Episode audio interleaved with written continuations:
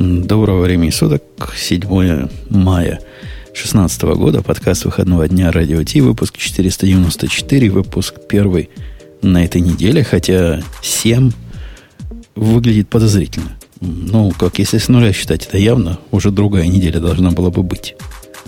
Подожди, а ты уверен, да, что мы два раза в неделю обычно выходим? И это первый на этой неделе, как ты сказал.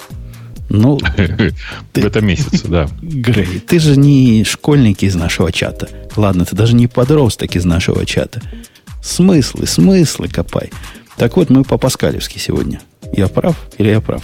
Или по-адовски? Или от, ты прав. От, откуда единички пошли? Откуда это безобразие началось? Э, ты знаешь, это человечество виновато, в принципе. То есть это как бы еще до языков программирования началось. Да у кого, у кого в голову такое может влезть, чтобы начинать с единицы считать? За что, за что такая дискриминация нуля? Не знаю, не знаю. Но мне кажется, что это вполне себе разумно. По пальцам, когда считали, да, это Конечно, там на пальцах был... ноль показать очень сложно, понимаешь? Фигу скрутил, это значит ноль. Окей, да. Значит, мы начнем, пока у нас Digital Ocean, как обычно, скажет свое веское слово, а после того, как он скажет, у нас будут гиковские вот скажем. Создано при поддержке Digital Ocean. Digital Ocean – провайдер доступного облачного хостинга. Всего за 55 секунд и 5 долларов в месяц вы можете создать свой облачный сервер в одном из дата-центров, расположенных в Нью-Йорке, Сан-Франциско, Амстердаме и Сингапуре, и управлять им с помощью простой, интуитивно понятной панели управления или воспользоваться мощным API API. Начните прямо сейчас. Введите промокод радиодефис при регистрации и получите 10 долларов бонуса на аккаунт. Как-то у нас не сразу оно заиграло, но заиграло со временем. Ну да, потом ты не угадал. А, кстати, у них Женя, тебе может это оказаться актуальным. Они, э, наш замечательный спонсор, готовят к запуску дата-центров в Бангалore. Да нет. Вот, мне кажется, это всем удобно будет. К счастью, нет, если вы понимаете, о чем я. У меня это уже не актуально три года. А так, да, у меня были маленькие группки из 100-200 программистов банглоровских. Такие маленькие вот. тактические юниты. Э, кстати, у нас тут в темах, я совершенно забыл раньше сказать, но поскольку мы вокруг DigitalOcean, не в порядке рекламы, а в порядке гиковской темы, они выкатили фиговинку, которая называется DocTool. DocTool. Кто пробовал DocTool? CLI, CLI управление, э, утилита командной строки для управления э, почти всем, чем можно управлять через веб-панель. Ну и, соответственно, через API. Это же, по сути, реплика того, что делает Amazon со своим кли для AWS. Да? Ну, ну, как тр- трудно сказать, что реплика. Мне кажется, амазоновские более логичны, но я к ним просто привык. Ну, Ой, да. нет, нет, это тебе так точно кажется. По крайней мере, вот, просто я последний раз им плотно занимался пару лет назад, и я не могу сказать, что амазоновский логичный. Я обязательно посмотрю на то, что они там наделали, в смысле Digital Ocean. Я, честно сказать, с него слез, как с иглы после того, что он, они нам устроили. Вот. Нам это, в смысле, всем тем, на кого, у кого было много э, рефералов. И я напомню нашим слушателям буквально историю в тему, когда Бобук сказал, Умпутун, возвращайся, они все вернули. Так вот я и тебе говорю, Бобук, возвращайся, они все вернули. Или осадок все равно остался? Ну, осадочек, конечно, остался. А главное, что при, по текущему состоянии они, безусловно, самые дешевые среди американских хостеров. То есть самые адекватные по, по цене среди американских хостеров. Но если не ограничивать себя э, территорией Соединенных Штатов Америки, а как бы перенестись поближе к нашей аудитории, то здесь есть не хуже предложение, в общем, прям скажем. А нашим слушателям, ну это только э, э Ватюкам, если вы понимаете, о чем я. Задание, когда Боба Кумпутуна вернуться звал. Теории принимаются в чатик. Э, окей, этот CLI, он открытый, то есть они зарелизили на гитхабе. Ну, собственно, понятно, там секретного ничего нет. Это обертка более-менее интеллектуальная, скорее менее, чем более, над их API. Я подозреваю, с их любовью Go, оно на Go написано, не? DocCTL. Пойду посмотрю даже специально. Я тоже пошел. Я думаю, что на Go, хотя логично было бы писать на каком-то скриптовом простом языке. Ну, почему? Почему логично? Целый ворох. Да, на, на, на Go, Go написано, написано да. Э, ну, ну понятно. Слушай, на самом деле, команд-лайновые утилиты писать на Go, правда, очень тяжело, потому что э, бинарники, получаются, по-прежнему очень большие, а это, как ни странно, в случае с команд-лайновыми тулзами радикально влияет на время запуска. Я вас умоляю, молодой человек. Мы же живем в мире этих компромиссов, трейдофов. И у тебя выбор есть. Написать эту балайку на питоне, написать эту балайку на перле, на, не знаю, на PHP, на баше – или на Go. И если ты напишешь на Go, у тебя размер бинарника получится, несомненно, самый большой. Тут вообще и базару нема. Там вообще бинарников нет. Хотя, конечно, если ты на Java напишешь, будет еще больше. Но тебя реально интересует разница в, там, в 15 миллисекунд, которая дольше Это будет загрузить? Не, нет, нет, нет, Жень, ну не передергивай, конечно. Конечно же, разница будет не 15 миллисекунд, а существенно больше. 25. И это, ну, ты будешь на глаз видеть разницу. Ты не будешь ты глаз, на глаз видеть разницу. Ну, в смысле. Хорошо, давай по-другому. Я вижу сейчас разницу между утилитами, написанными на Go, и аналогичными утилитами, написанными на Shell, на Bash, в смысле. И она не в, не в пользу Go пока. Я все еще считаю, что чуваки, которые пишут на Go, должны что-то сделать с размерами бинарника. И я понимаю, что можно пострипать, я понимаю, что можно уменьшить почти в два раза, но пока это мало, и нужно, ну, как бы существенно изменять этот, этот, этот объем. Ну так, а ты, ты же меняешь шило на мыло. То есть ты говоришь, да, давайте напишем на правоверном питоне, правильно? На баше, на баше. Ну, Большая как, часть как того, на... что здесь написано, ну как, ну как, как ну, обычно. Будет же неподдерживаемая совершенно хрень. Как только более что-то сложное, к этому башу еще какой-нибудь JQ прикрутят. Или какой-то его, чтобы разбирать эти джейсоны туда-сюда какую-то хрень, чтобы делать ретраи на, на URL прикрутит, на, на рест запросы. Ну, целое дело. Ну, будет абсолютно... Ну, это как на Перле ты предложил бы написать еще. То же самое будет. Женя, даже хуже. Женя, когда ты, Женя, когда ты одновременно являешься владельцем и API, и команд-лайновой тулзы, Ничего тебе не мешает добавить еще одну ручку или еще один параметр выдавать не в JSON, а в виде плейн-текстовых списков. Правда же? Я специально, чтобы удовлетворить какой-то недоделанный клиент, ну, я вас умоляю, свой собственный, свой собственный номинальный, очень маленький клиент. Если ты посмотришь, кстати, в код, ты обнаружишь еще одну причину, по которой мне кажется, что прямо это ну, перебор какой-то, потому что э, им пришлось написать еще огромное количество э, функций, которые в большинстве случаев не нужны. Вот я собственными глазами здесь вижу функцию write.json. Понимаешь? Mm-hmm. Почему не нужно? Они... Если они JSON принимают как body.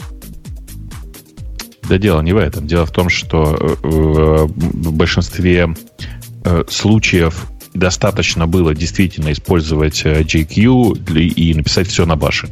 И было бы на самом деле не менее, монте... не, не менее управляемое, чем тебе кажется. Если ты сейчас заглянешь в то, как, как они все деструктурировали и как э, выглядят типичные команды, ты будешь в ужасе. Загляни внутрь. То есть прям, мне кажется, что ты испортишь себе все впечатление не только от э, э этой тулзы, но и DigitalOcean. В смысле, код очень странный, и декомпозиция очень странная, и... Ну, короче, на это странно смотреть. Э, ну, окей. Я не смотрел, я но Бобук уверен. Я просто, сейчас на ходу, я просто сейчас на ходу смотрю, и мне прямо кажется, что это прям, ну, ужас-ужас. Ну, моя... Я, в общем, как ты был раньше. То есть, раньше я считал, что командные утилитки надо писать на... Конечно, не на баше, потому что таких простых у меня как бы нет, но на питоне. Но ты понимаешь, вот это казалось бы, смешная проблема деплоймента, когда речь идет о командной утилитке, она не такая уж и смешная. Деплоить всякие dependency, делать всякий pip install и заворачивать все это в, в ансамбль для того, чтобы всего лишь установить утилитку на, э, на какой-то компьютер, ну, какая-то это не, нездоровая логика, когда можно просто взять один бинарник, сделать ему там, не знаю, git клон или еще чего, и вот он здесь, и голова не болит, и везде работает.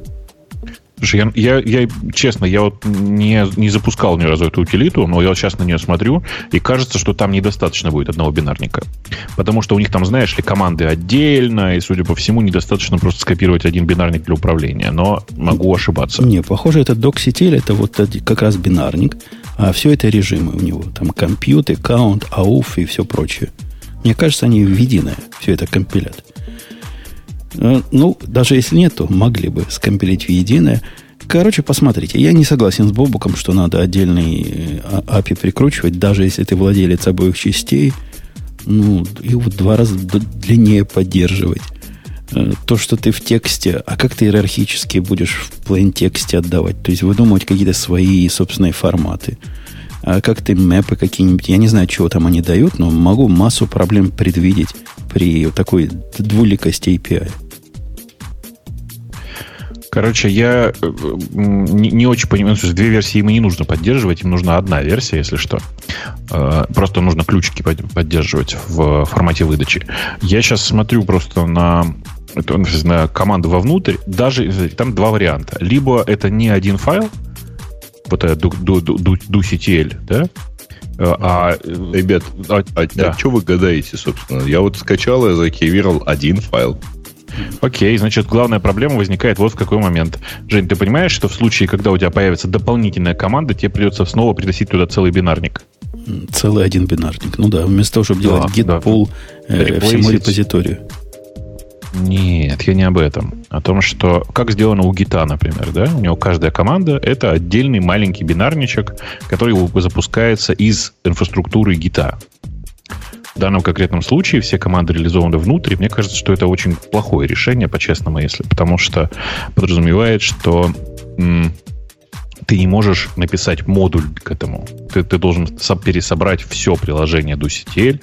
И, короче, это прям, ну, ну, прям, не знаю, настолько не Unix way, что непонятно, зачем вообще так было делать. Мне кажется, в мире вот этих современных разухабистых команд-лайн утилит это как бы общее уже место. Так все делают. Так докер делает. Ну, кто ну, угодно докер, делает так. делает, потому что он тоже, он, потому что он тоже на Go. Не, ничего не мешает тебе сделать динамическую загрузку модуля, если хочется. То есть, ну, реально можно. Просто у них же... Я он у на них всякий же случай вот... кинул, как это выглядит при запуске. Не-не, ну, в смысле, оно... Это в хелпе было написано, да. Короче, а... мне, если честно, подобное решение очень не нравится своей негибкостью. А мне не нравится своей простотой. Тут гибкость против простоты. И если речь идет о утилитке, особенно вот такой, типа AWS S3, которая делает, или там AWS еще чего-то, у, у Amazon они, по-моему, на питоне написаны. Там я уже падал в яму, когда они были несовместимы. То ли с моей версией питона, то ли с моими пипами. И, и ругались всячески. То есть там они пытаются выглядеть как просто программа, ну, делают э, симлинк на AWS, который на самом деле какой-то пай или еще чего-то и скрывает свою питоновскую сущность. Здесь такой проблемы нет целостности. Здесь абсолютно атомарные апдейты. Да, действительно, надо все обновлять. Ну, такова, такова жизнь. Короче, я очень против того отказа от гибкости, который сейчас происходит с Go, и думаю, что на самом деле все произойдет вот как. Через пару лет чуваки в Go скажут, ну ладно, ладно, хорошо, уломали, вот вам, вот вам динамическая э, линковка. И в этот момент все внезапно вернутся обратно к тому, что было три года назад. Включая тех, кто кричали, у, это так удобно, один файл, все такое. Короче, все будет. Я, ты знаешь, я небольшой следец, следователь за прогрессом Go, но динамическая линковка вернулась.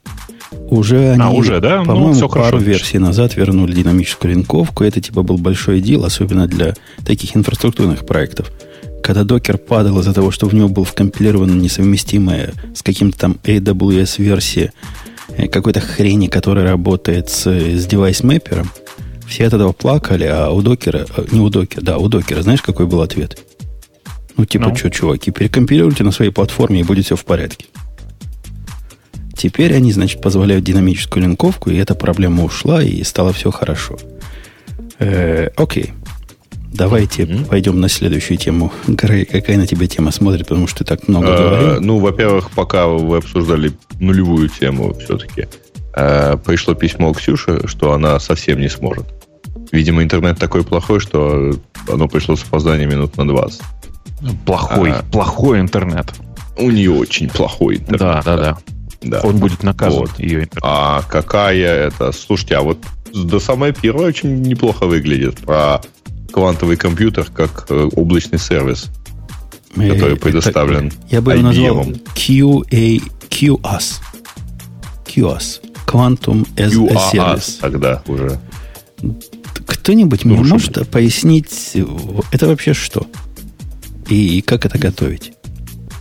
В смысле, каким образом дали доступ к облачному серверу, к, как это, к, как это дали в облако или чего? Не, не, во-первых, это настоящий квантовый компьютер, правильно у них? Там с каким-то количеством небольшим кубитов этих, чтобы это не значило. Ну, давай сейчас проверим. Я, к сожалению, не читал саму новость, но сейчас я ее посмотрю, и я тебе скажу. Ну, пока, ну, по картинке... написано про 5 кубит. 5 кубитов. Я думаю, что это вполне реально. Окей. И они к этому компьютеру дают доступ, чтобы его каким-то магическим образом запрограммировать. И тут даже показано у нас в статье э, средство программирования, которое выглядит, э, ну, мягко говоря, необычно. И, и... А что дальше? Ты какую задачу будешь на этих квантовых компьютерах решать? Ты, ты конкретно, Слушай, ну, Бобок. Я никакую. На пяти кубитах ничего толком решать нельзя. Это очень смешная история. А, но э, вообще как бы это же не... Ну, IBM это сделано не для практических целей. У него была другая цель, насколько, насколько я вижу. Это показать людям, что же такое на самом деле программирование квантовых компьютеров, потому что оно существенно отличается. В смысле, это такой фундаментальный Э, фундаментальный shift, как сказать, фундаментальное изменение восприятия того, как нужно программировать компьютеры. Совсем другая штука. Не, я понимаю, что это совсем другая. Даже судя по методике программирования вот этой хрени, это совсем другая. Но ты, я так чувствую, какие, собственно, не понимаешь, куда там кони запрягают. В смысле, я не понимаю, как можно всерьез обсуждать э, пятикубитный компьютер. Ну, что это? Это такая веселая игрушка. Пока там 4-5 кубит, делать с ними нечего. Погоди, погоди. Это они же в байты и в биты не, не, не переносятся. У них там разговор идет о том, что эта штука станет типа реальной, крутой, когда там аж целых 100 кубит появится. То есть ну, это... я видел, я видел интересные, интересные разработки на тему того, что эм, примерно на 40, что ли, кубитах э, это будет такая же производительность, как у э, нормальных современных систем. Э, после сотни она будет существенно быстрее, чем современный компьютер. Ты об этом сейчас, да? Ну, я небольшой Он цитирует в данном случае статью про то, что там от, от 50 до 100 будет вот совсем лучше. Ну да, ну, в смысле, на 40 оно, достигает, оно догоняет текущая, текущая производительность. При этом сравнивать напрямую с текущей производительностью очень сложно, потому что некоторые алгоритмы к программированию с, в, к квантовым компьютерам адаптируются, а точнее переписываются существенно лучше, чем другие, и напрямую их сравнивать довольно сложно. Но, э, тем не менее, э, ну да, я просто не, не, всерьез не рассматриваю историю про 5 кубит, потому что это, ну, такая смешная довольно штука. Э, окей, это Грей выбрал. Я, я не собирался. Это, это все из-за Грея.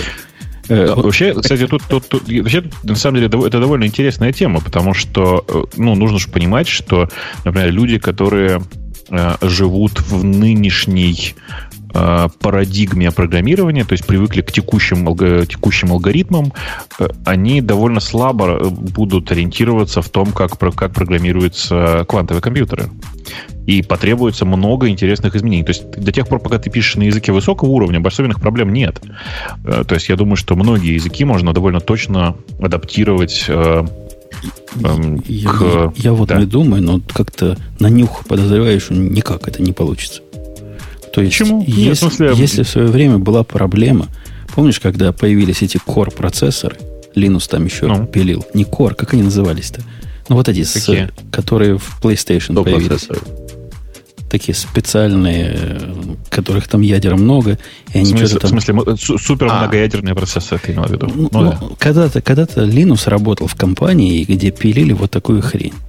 И программировать под это дело было особое, особое искусство, особая наука, и стандартное программирование на это не накладывалось никак. В смысле, ты, ты, ты имеешь в виду цел процессоры? Да-да-да, целые эти.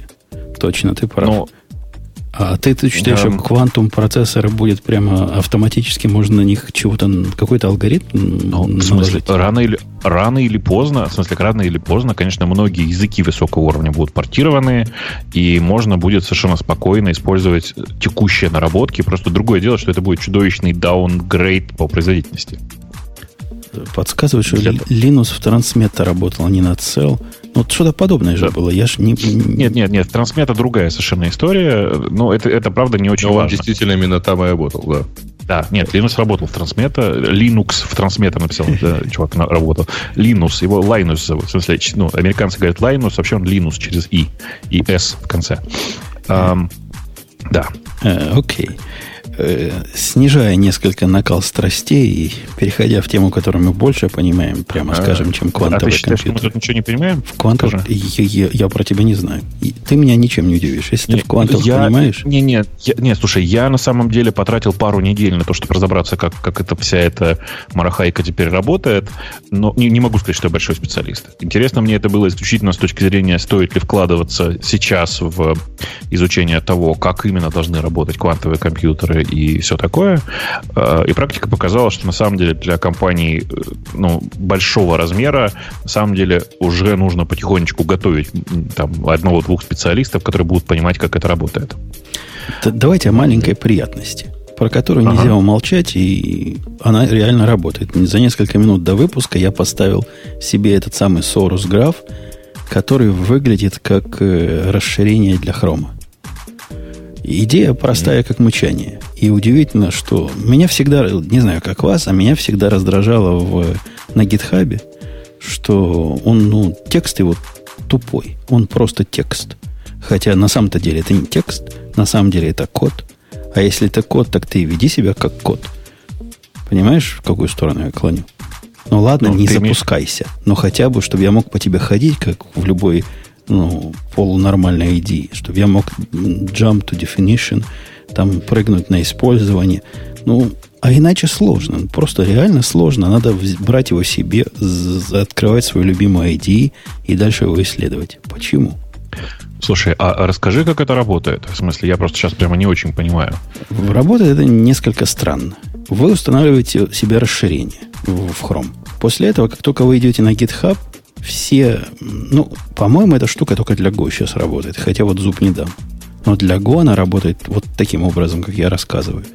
В любом месте, где есть э, ссылка на что-то, на что можно прыгнуть, ну, например, на импорт, самый простой случай, или, например, на определение какой-то какого-то интерфейса, структуры, в общем, ты понимаешь, куда можно прыгнуть. Эти вещи становятся все ссылками. Как только вы наводите на него мышку, он показывает в попапе какую-то информацию, видимо, из docs, из Go доков, и клик на эту штуку вас перенесет на сайт этого самого source графа, и все, э, все эти штуки, которые вы выбрали, будут там выделены. Если вы прыгнули на definition, попадете на тот самый метод, или на тот самый type, или на тот самый интерфейс. В общем, оно работает. Ну, как-то странно. Ты теряешь контекст. Ты теряешь... Это не... Оно не по гитхабу прыгает. Оно идет к ним туда. Понимаешь? Mm. Не, понимаю, в смысле, логику-то я понимаю. Ну и Просто тех... на самом деле это... И техника такая. Для меня... Да, для меня это, к сожалению, означает, что пользоваться этим нельзя, потому что это автоматически означает, что все соцы, на которые ты смотришь, очу- очучиваются, в смысле, очучаются, короче, блин, перемещаются на сервера Soulcraft. Ты понимаешь, что это на клиентской стороне сделать, ну, делать можно, но сложно. Черт его знает, может, они проксируют. Это же не очень понятно. Я подозреваю, что они проксируют прямо on demand. То есть, как только ты где-то это сделал, оно, ну, наука-то небольшая. Взять себе проект, запроксировать его, проиндексировать. Нам в чатике говорят, что только те, которые проиндексированы уже, и не все, к сожалению, работают. Я, я два попробовал. Я попробовал консул и попробовал докер. Они оба работают, оба два.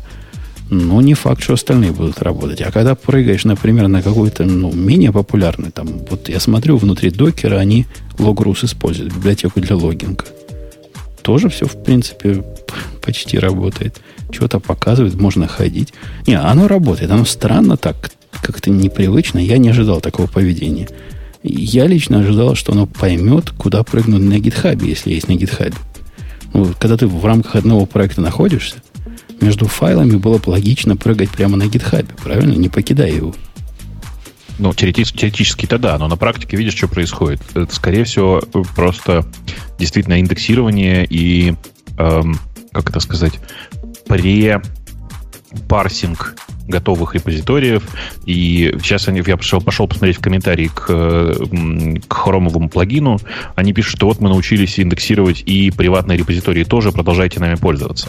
Что автоматически означает для меня, смотри выше, что они все это скачивают все-таки на клиент, к себе на сервер-сайт. И это автоматически означает, что пользоваться этим ни в коем случае нельзя, потому что, ну, блин, случайно зашел к себе в приватный репозиторий, и твои сорцы ушли неизвестно кому. К черту, к черту. Не, ну это стрё... вот, это, вот эта часть про приватный репозиторий, она стрёмная прям вообще. Для меня это не проблема, потому что я приватных репозиториев на GitHub не держу, но могу представить, какова может быть масштаб этой, этой проблемы. Ну, видишь, у меня же все еще страшнее, потому что я держу э, аккаунт организаций э, двух э, довольно популярных. Э, приватных особенных данных в нем нет, но ну, периодически случаются временно приватные репозитории. Знаешь, да, что такое? Ну, типа, прежде чем выложить что-то в open source, нужно же подготовить репозиторий, накидать туда примеров, все вот это вот. Чтобы и если это все будет показать. Конечно. И если это все будет вываливаться куда-то раньше времени, это будет очень неприятно. Поэтому, конечно, для меня это совсем не вариант. Ну и вообще меня, если честно, очень сильно парит, когда э, без моего разрешения Э, данные, которые являются довольно приятно, приватными, уходят на сервер.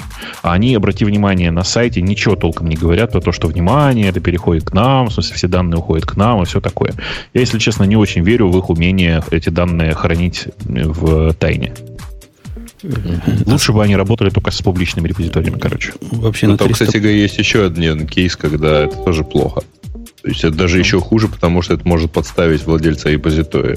Если ты работаешь с чужим каким-то коммерческим скриптом, там, ну, коммерческим да, да, да. кодом, естественно, положить его себе в приватный репозиторий, а так ты его фактически делаешь открытым.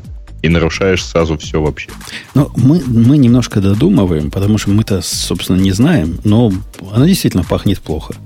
Я с Бобуком тут редкий случай, когда соглашусь на 301%. Зря, вот зря они вот этого ума Вот добавили. за это я задел эту тему, Дер. Нет, тема, ну. тема хорошая. Тема интересная. И, может, GitHub сам к себе такое прикрутит.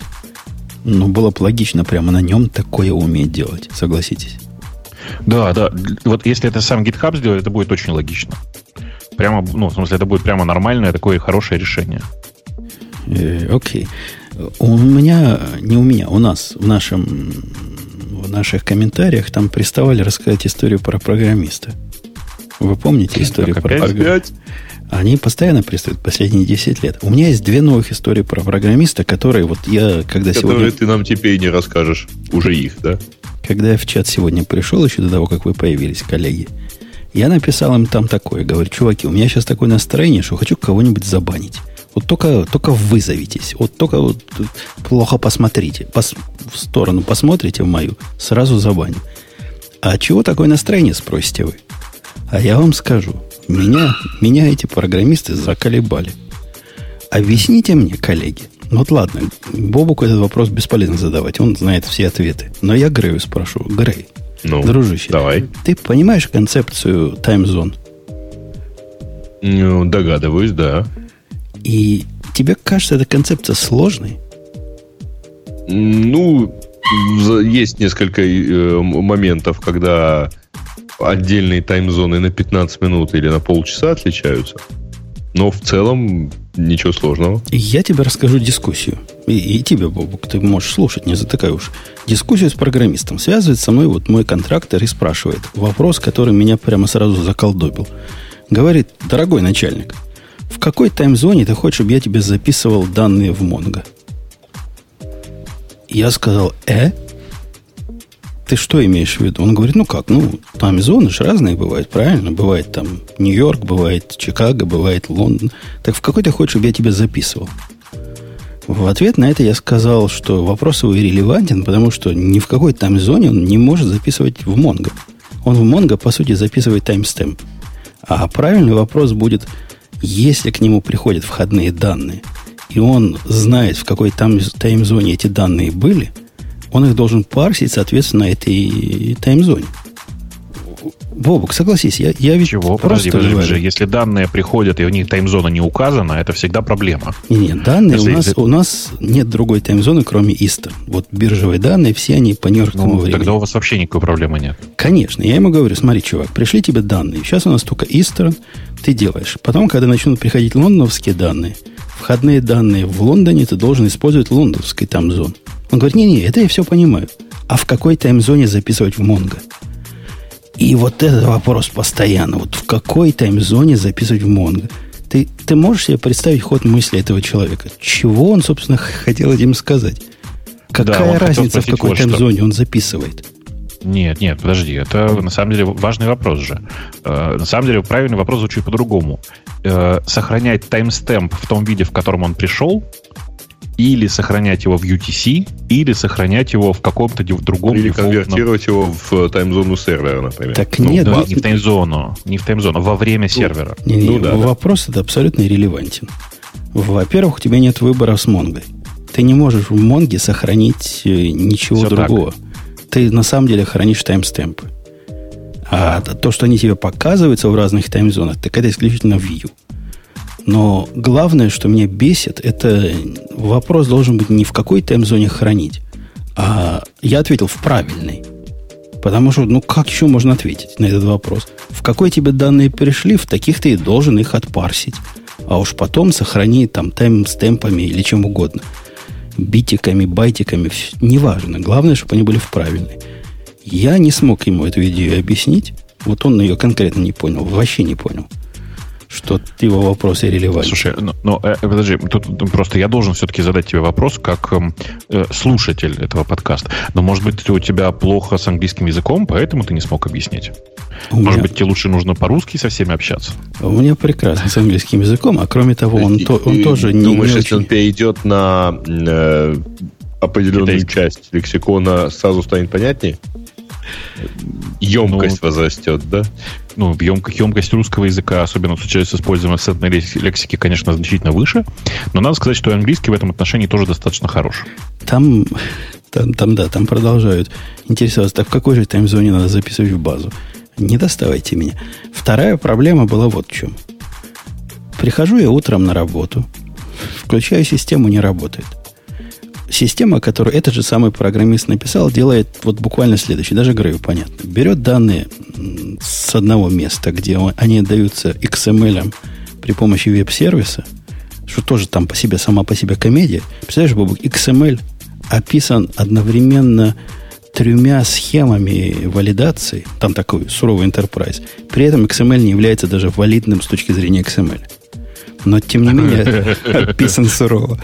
Он берет XML с этого сайта. Раз. Это первая половина его датасета. Берет потом данные с каких-то FTP э, сторонних. Все это вместе соединяет и выкладывает. И не поверишь, что случилось. Случилось, что ну? FTP был недоступен в этот момент.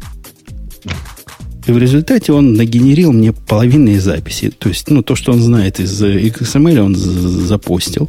А то, что в FTP было, отсутствует. В результате все данные испортились. Ну, такие получились половинные записи. Я ему говорю, чувак, ну как так можно? У тебя есть набор данных атомарный, из двух частей состоит. Ты должен падать. Ты должен падать как можно раньше. Ответ на этот вопрос был абсолютно удивительный, и он меня достает до сих пор. Он сказал, mm-hmm. ну, ну что, это же не моя проблема. Мы же берем с FTP, а FTP всегда работает.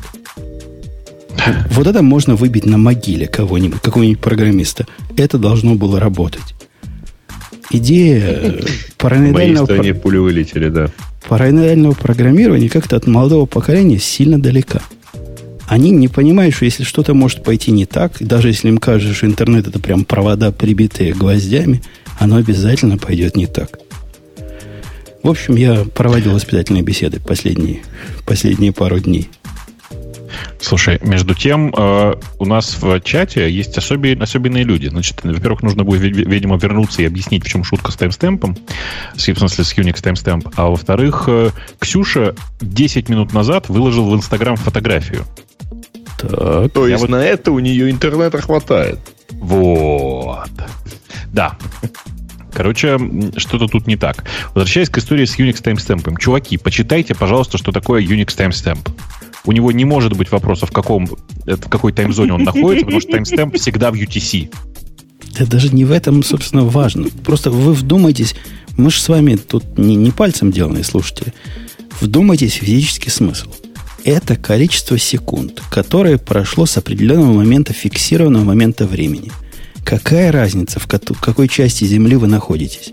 Разница между вашим моментом времени, вот сейчас, и временем, которое было конкретно там, я не знаю, сколько там, 1700 э, миллионов миллисекунд назад, будет одинаково.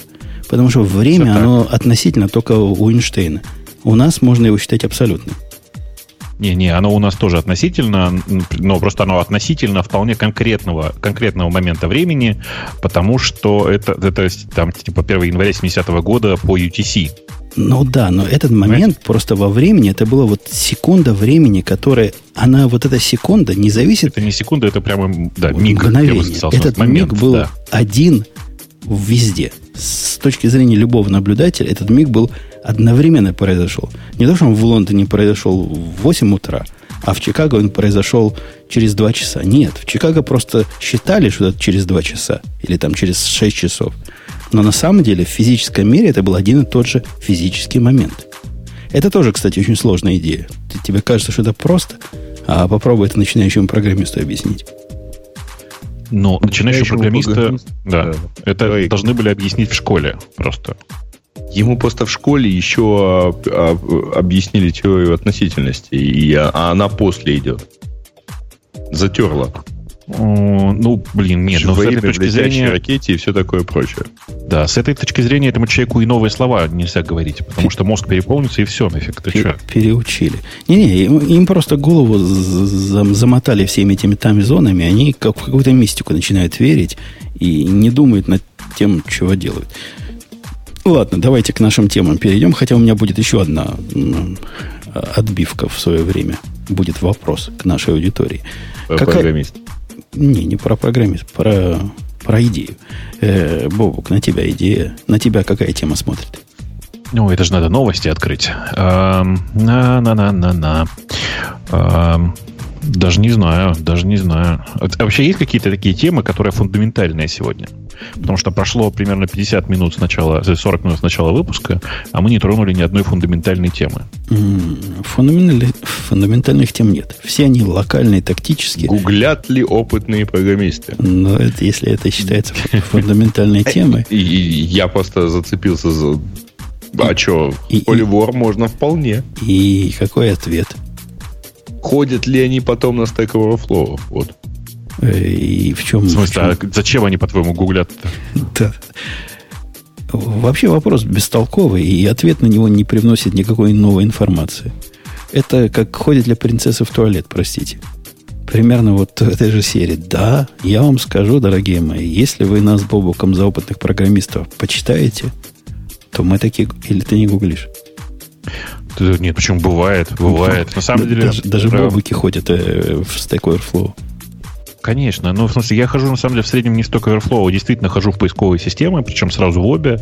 Э, у меня есть такой э, такая дурацкая привычка. Значит, выглядит она так. Ты берешь какую-нибудь... Буквально, давайте я расскажу вам позавчерашнюю историю. Она вообще не с программированием связана, а с технологиями.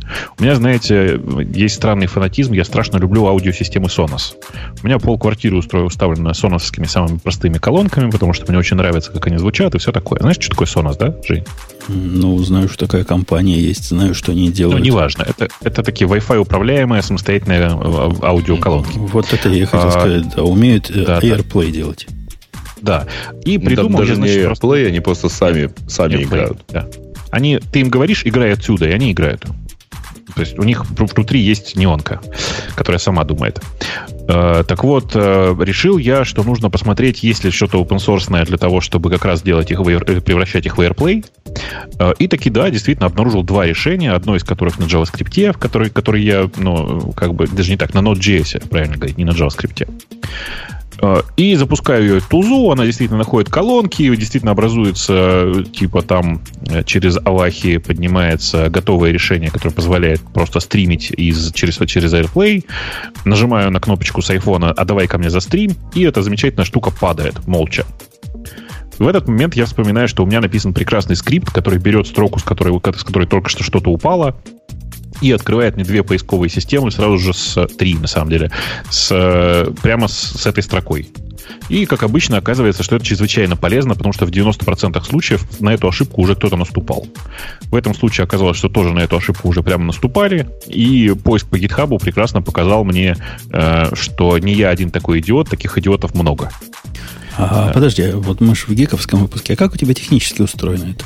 Потому что у меня тоже такая балалайка есть, но я себе написал workflow для Альфреда. Подозреваю, что у тебя иначе. Нет, у меня сильно иначе. У меня все запускается внутри Tmux. В смысле, ну, это же штука запускается, которая на сервере. У меня все запускается внутри Tmux. Tmux логирует весь output.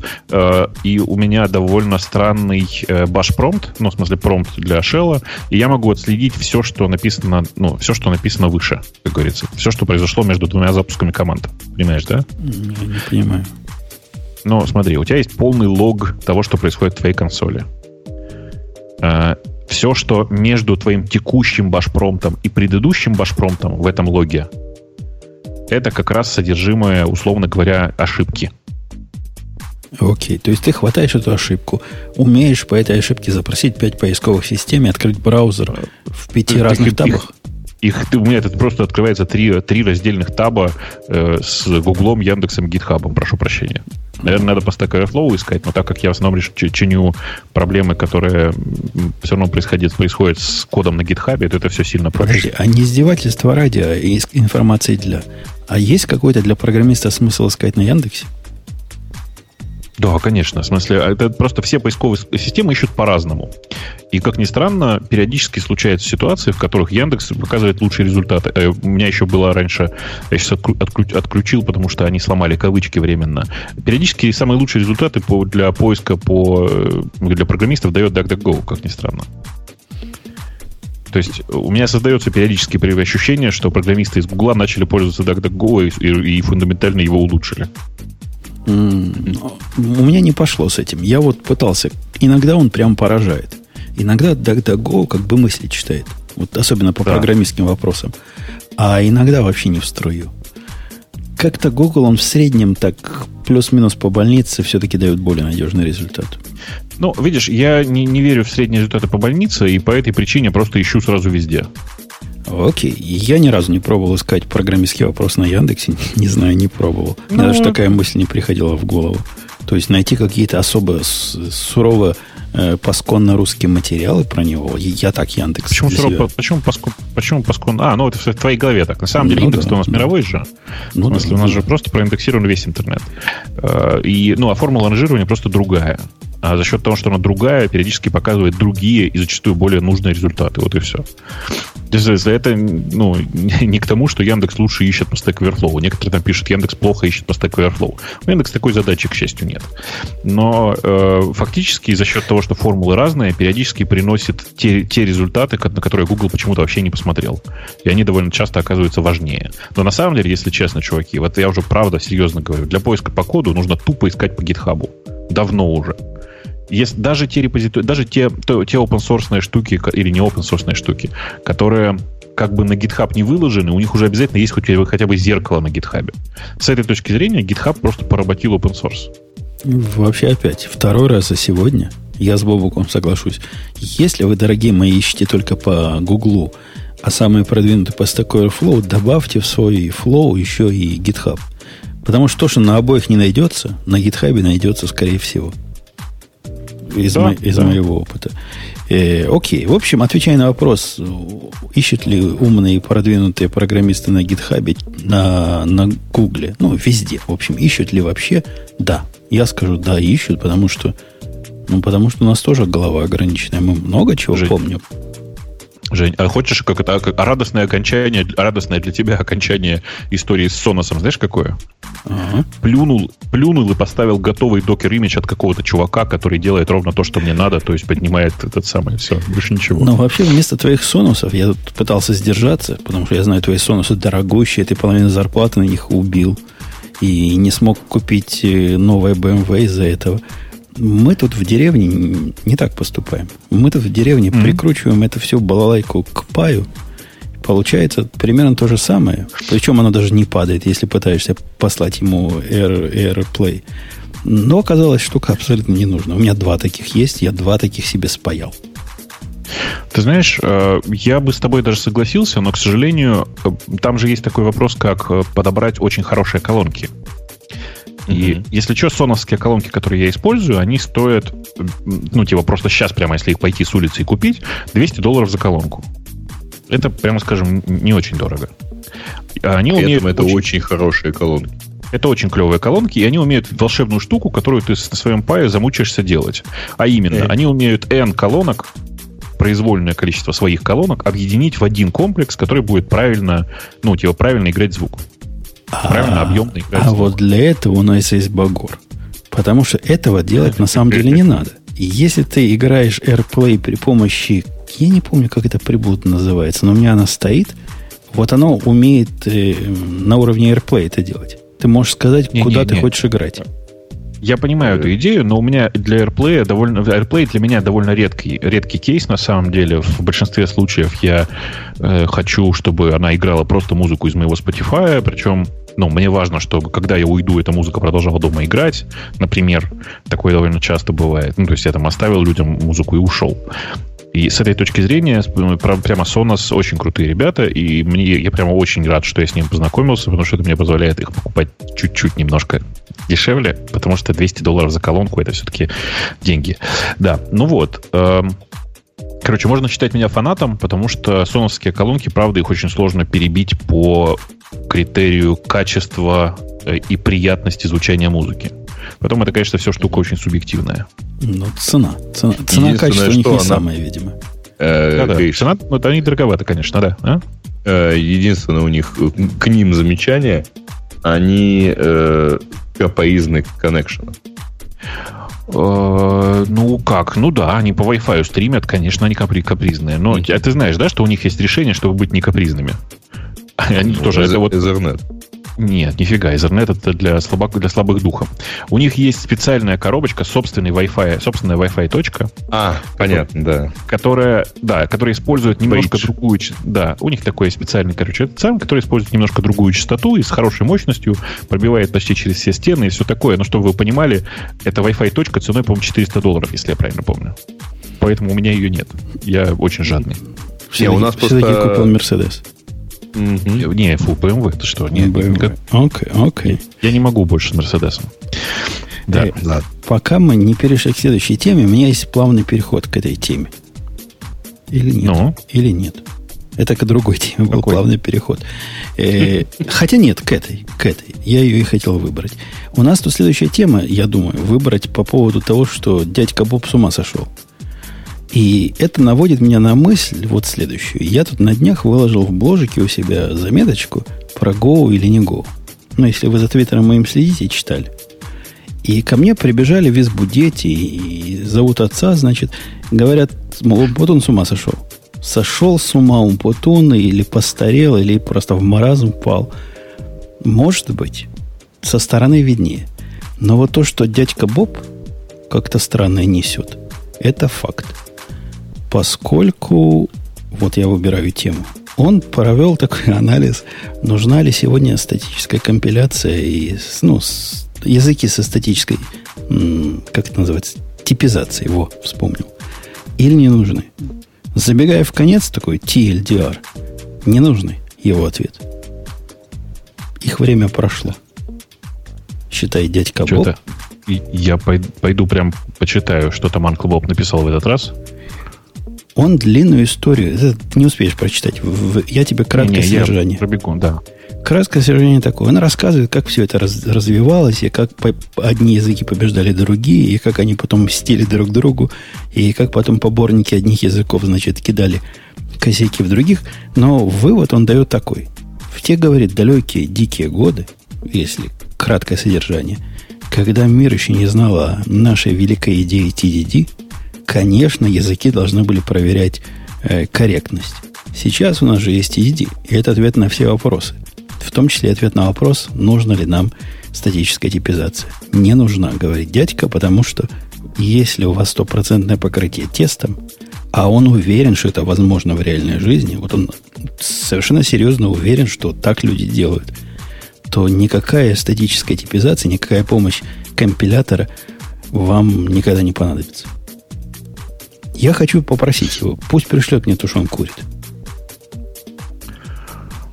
Ну, э, слушай, это же на самом деле религиозный спор. Зачем ты сейчас в него ввязываешься? Ты хочешь э, действительно обсудить э, чисто религиозный вопрос, нужна ли статическая типизация или нет, так это такой же вопрос, как что лучше единобожие или многобожие, понимаешь? Нет, не этот вопрос меня интересует. Меня интересует вот эта его связочка. TDD – это ответ на отсутствие статической типизации. Она, мне кажется, ну, вреднейшая и совершенно таким провальным заблуждением. Так и TDD сам по себе, это религия же. Да, но, ну, да, но но... Ну. вдвигать эту религию... Ты понимаешь, что он делает? Он пытается религию свою, которую он свято верит и, и преследует, э, вдвинуть в то, что используйте, дорогие мои читатели, негодные языки, потому что TDD для вас решит проблему негодности языка. И, ну, э, и, э, и, и это вредные советы. Потому что даже стопроцентные тесты, как пишет там мой тезка, не покрывают сто процентов ошибочных кейсов. Да и он сам говорил, что тесты не говорят о том, что программа работает, они говорят о том, что программа не работает в той или иной ситуации. Это... У меня нет слов. Слушай, эм, ну, э, э, я, я не знаю, как к этому серьезно относиться. Я не думаю, что на самом деле кто-то серьезно думает, что TDD может решить все вопросы. Хотя в данном конкретном случае, очевидно, речь именно об этом. Ну, типа, есть э, языки с нестрогой типизацией. Но, по счастью, у нас есть TDD, который решит эту проблему. Есть эм, ну, я не знаю, там, типа, есть унитазы, которые периодически ломаются. Но TDD решила бы эту проблему прямо на ходу. Понимаешь? То есть, на самом деле, фраза TDD решила бы эту проблему, э, если бы здесь бы, если бы его применяли сейчас, э, можно вставить в любой, объясняя любой недостаток чего угодно. Не, есть два исключения. Он уже признал, что TDD не может победить рак и не принесет мир всему миру. А за исключением этих ну, кстати, двух случаев нифига. все может. А вот нифига. Я уверен, что если бы э, если принять креационистскую теорию и предположить, что э, там Бог или инопланетяне сделали э, человека э, и, и с помощью конструкции генома, то, конечно же, использование TDD и вообще регрессионных тестов позволило бы контролировать э, развитие человека, ну, развитие вообще живых существ, и, от, и отказаться от э, рака еще на, раннем, на, раннем, на ранней стадии, когда только возникли такие проблемы. Окей, но не воспользовались. А теперь уже поздно. Теперь уже не излечить. Потому что писать тесты после реализации системы – это плохая идея с точки зрения дядьки. А знаешь, почему дядька думает, что это плохая идея? Ну, почему? Потому что он говорит, если вы не пишете тесты до, то это значит, что вы не пишете тесты никогда. Э, ну, кстати, в, этом размышлении есть некоторый смысл. Э, только правильно формулировать немножко по-другому. Э, когда ты пишешь тесты после, ты описываешь тестами тот код, который ты написал, а должно быть в обратном порядке. Это, это с точки зрения поборников этой церкви должно быть. Не, они говорят ну, не так. Они говорят, когда ты откладываешь тесты на написание после, это переводится в то, что ты просто их никогда не напишешь. И они понимают, э, э, во всяком случае, в последние годы вот такой сдвиг есть. Раньше они концептуально говорили, мол, надо проектировать от тестов. Теперь эта идея уже не так звонко звучит. Говорят, ну, это такая дисциплинарная мера. Если мы тебя заставим писать тест до того, как ты пишешь код, то никуда не денешься и напишешь тест. А иначе не напишешь, потому что ты безответственный дебил. Ну, ты знаешь, я, глядя на вот эти некоторые течения, которые возникают в IT-тусовке, периодически думаю, что э, это проблема фатального недостатка. Ты знаешь же, да, что выражение там, в чем-то там есть нефатальный недостаток? Нет? Подожди, ты... А, мне кажется, ты просто... Ты когда уехал из страны? В лихие 90-е. А, ну поэтому, наверное, ты и не застал это, это движение в э, русской тусовочке. Э, в э, российской тусовке айтишной была так... А, нет, в принципе, наверное, не только в российской, но неважно. Была такая смешная формулировка, которая произошла от одного интересного текста, текста про Microsoft. Про разные группы в Microsoft. Ой, слушай, наверное, я его сейчас просто прочитаю. В котором говорилось буквально следующее. Ну, группа такая-то, разбираясь в технологии такой-то, обнаружила фатальный недостаток. Ее писали не они. А, так вот, эм, создается ощущение, что многие вот эти религиозные течения, такие как TDD, возникают исключительно потому, что все остальные религии как бы уже заняты. Ну, в смысле, все остальные течения, которые придуманы, писали не они. У них есть фатальный недостаток. А, и с этой точки зрения, ну, я хорошо понимаю людей, которые придумывают новые религии вот такого типа, как TDD, но я не понимаю, зачем другие люди этими религиями пользуются. Ведь у этих религий есть фатальный недостаток. Почему вы не напишете свой? Почему? Я уверен, что, Жень, тебе нужно UDD написать. Легко. Свою собственную ну. методологию проектирования, которая будет Конечно. однозначно приводить к стопроцентному покрытию э, я не знаю, как это назвать, но я придумаю название. Программистов таймзонами. Да-да-да, и, и, и, и прочими, и процентами еще тоже. Покрой вот, их во, да. вовсю. Слушай, я придумал, чем заняться после шоу. Вот когда после шоу наступит, я тебе вслух зачитаю прекрасный совершенно текст. Я его нашел на английском, но его на русском тоже у себя найду. Про фатальные недостатки. Он такой, что прямо ухо хочешься. За одним будет у людей повод заглянуть после шоу. Да. Эм, есть какие-то темы у нас еще есть? Есть да. еще одна тема с набросом. Она не совсем в твоей области, но я думаю, ты к ней близок, поскольку ты человек концептуальный. А уж Грей к ней близок вообще ближе некуда. Э, интересная идея, которую до этого было неприлично высказывать, ну, как неприлично про черных говорить, что они черные, или про то, что мексиканцы мексиканцы, нельзя такое говорить, политкорректность. Так вот, за последние лет много есть такая политкорректность, которая не позволяет никому сказать, что Java Annotation это не самая лучшая идея. И вот, наконец-то пришел... Слушай, а некий... поясни, пожалуйста, Поясни, пожалуйста, что такое аннотации в Java? Прости, что я такие дурацкие вопросы задаю. Это просто. Это концептуально простая идея. Представляешь, что у тебя есть код, который является сущностью линейного или нелинейного выполнения. Это понятно. Код. Да. Теперь тебе хочется этот код каким-то образом обогатить и описать какие-то свойства. Свойства ты можешь описать, например, на уровне метода, на уровне там, package, не package, как у них класс называется это, на уровне чего угодно, какие-то свойства, которые являются всего лишь метадатой. Да, эта метадата сама по себе ничего не значит. То есть, если ты пишешь перед каким-то методом inject, то с точки зрения Java это просто inject.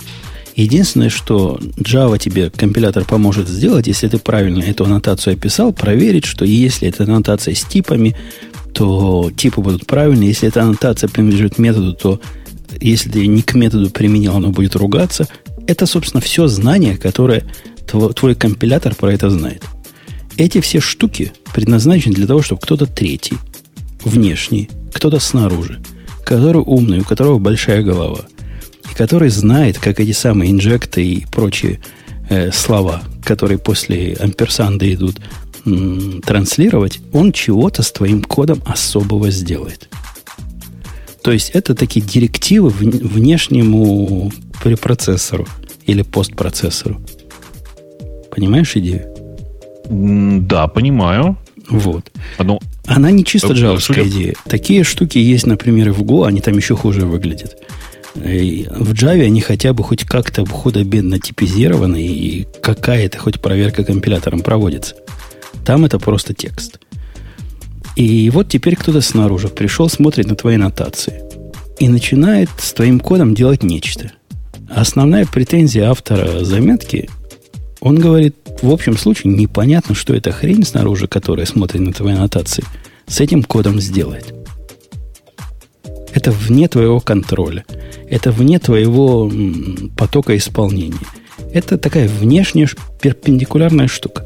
И он совершенно правильно приводит пример AUP, ты знаешь про UP, да, аспекты? Конечно, конечно. Идею аспектов как крайний случай, который показывает, насколько аннотации ортогональны ну, всему.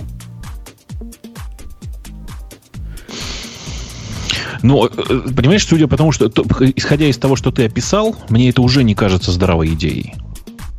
То есть, ну, в, в прямом смысле. Если я хочу оставить кому-то другому возможность легко манипулировать кусками своего кода, я с удовольствием это сделаю с помощью, там, типа, с помощью, не знаю, плагинов, с помощью колбеков, с помощью еще чего-то. Но когда у тебя просто впрямую в коде, по сути, оставлены... Директивы. Директивы. Ну да. Директивы да. для внешнего а... препроцессора, постпроцессора. Это прям, прям перебор какой-то. Это стрёмная идея. Вот на самом деле я сегодня... У меня коллега есть, с которым я работаю. Прям умный чувак. И он совершенно повернут на вот на этом на всем. Одно время он писал исключительно AOP, но поскольку он чувак умный, он быстро понял, что так жить нельзя.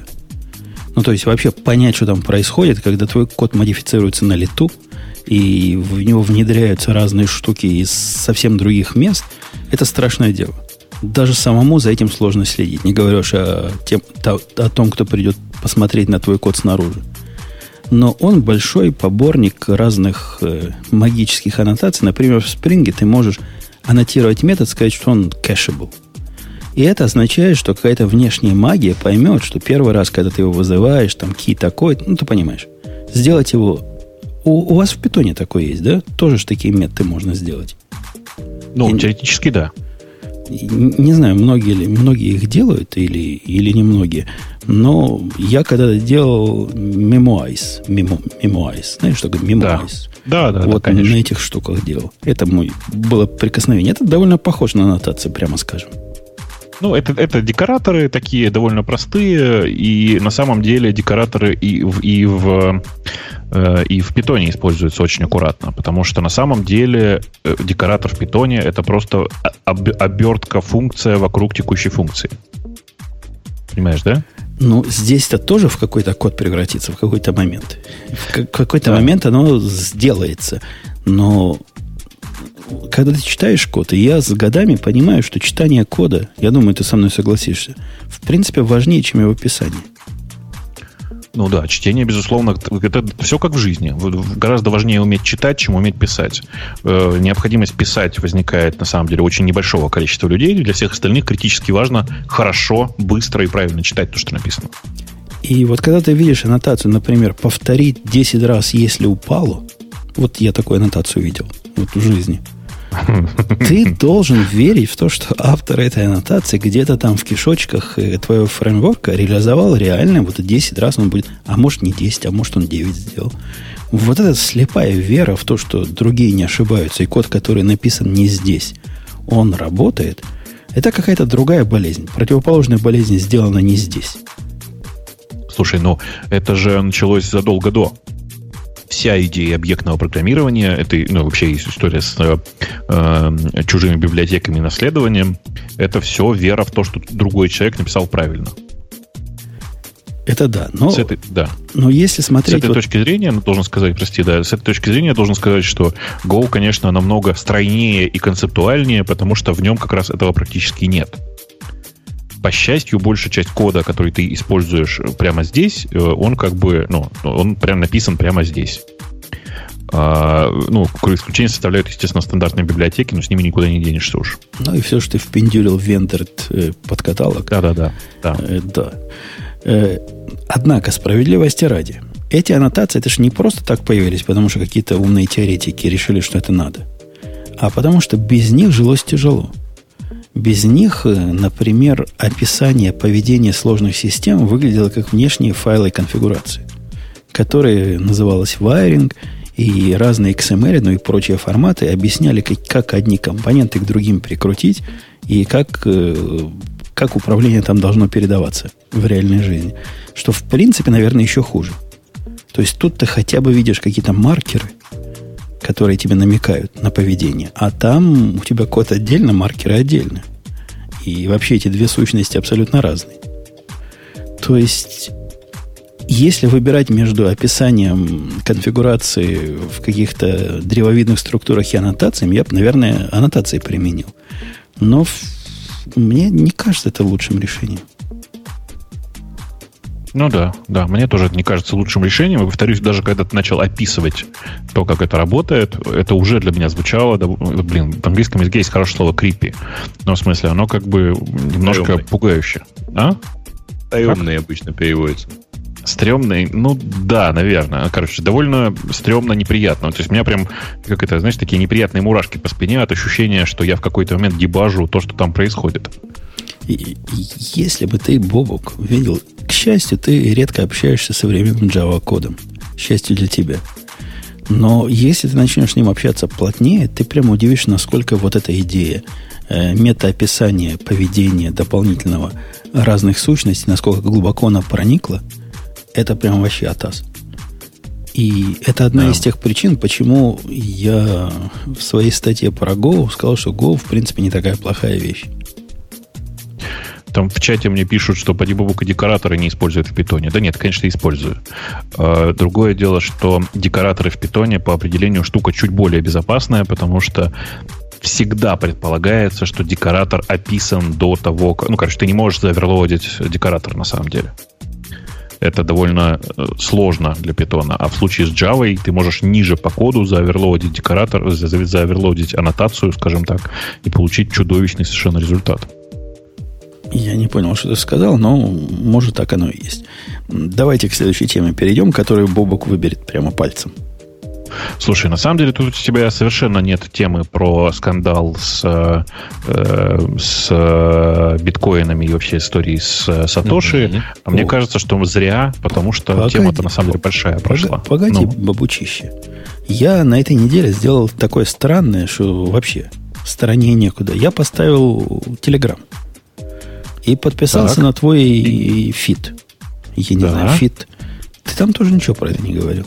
Неправда, ну, неправда. Писал. Писал? Писал, писал. Конечно. писал. Тогда дай ссылку, а я ее сделаю текущей.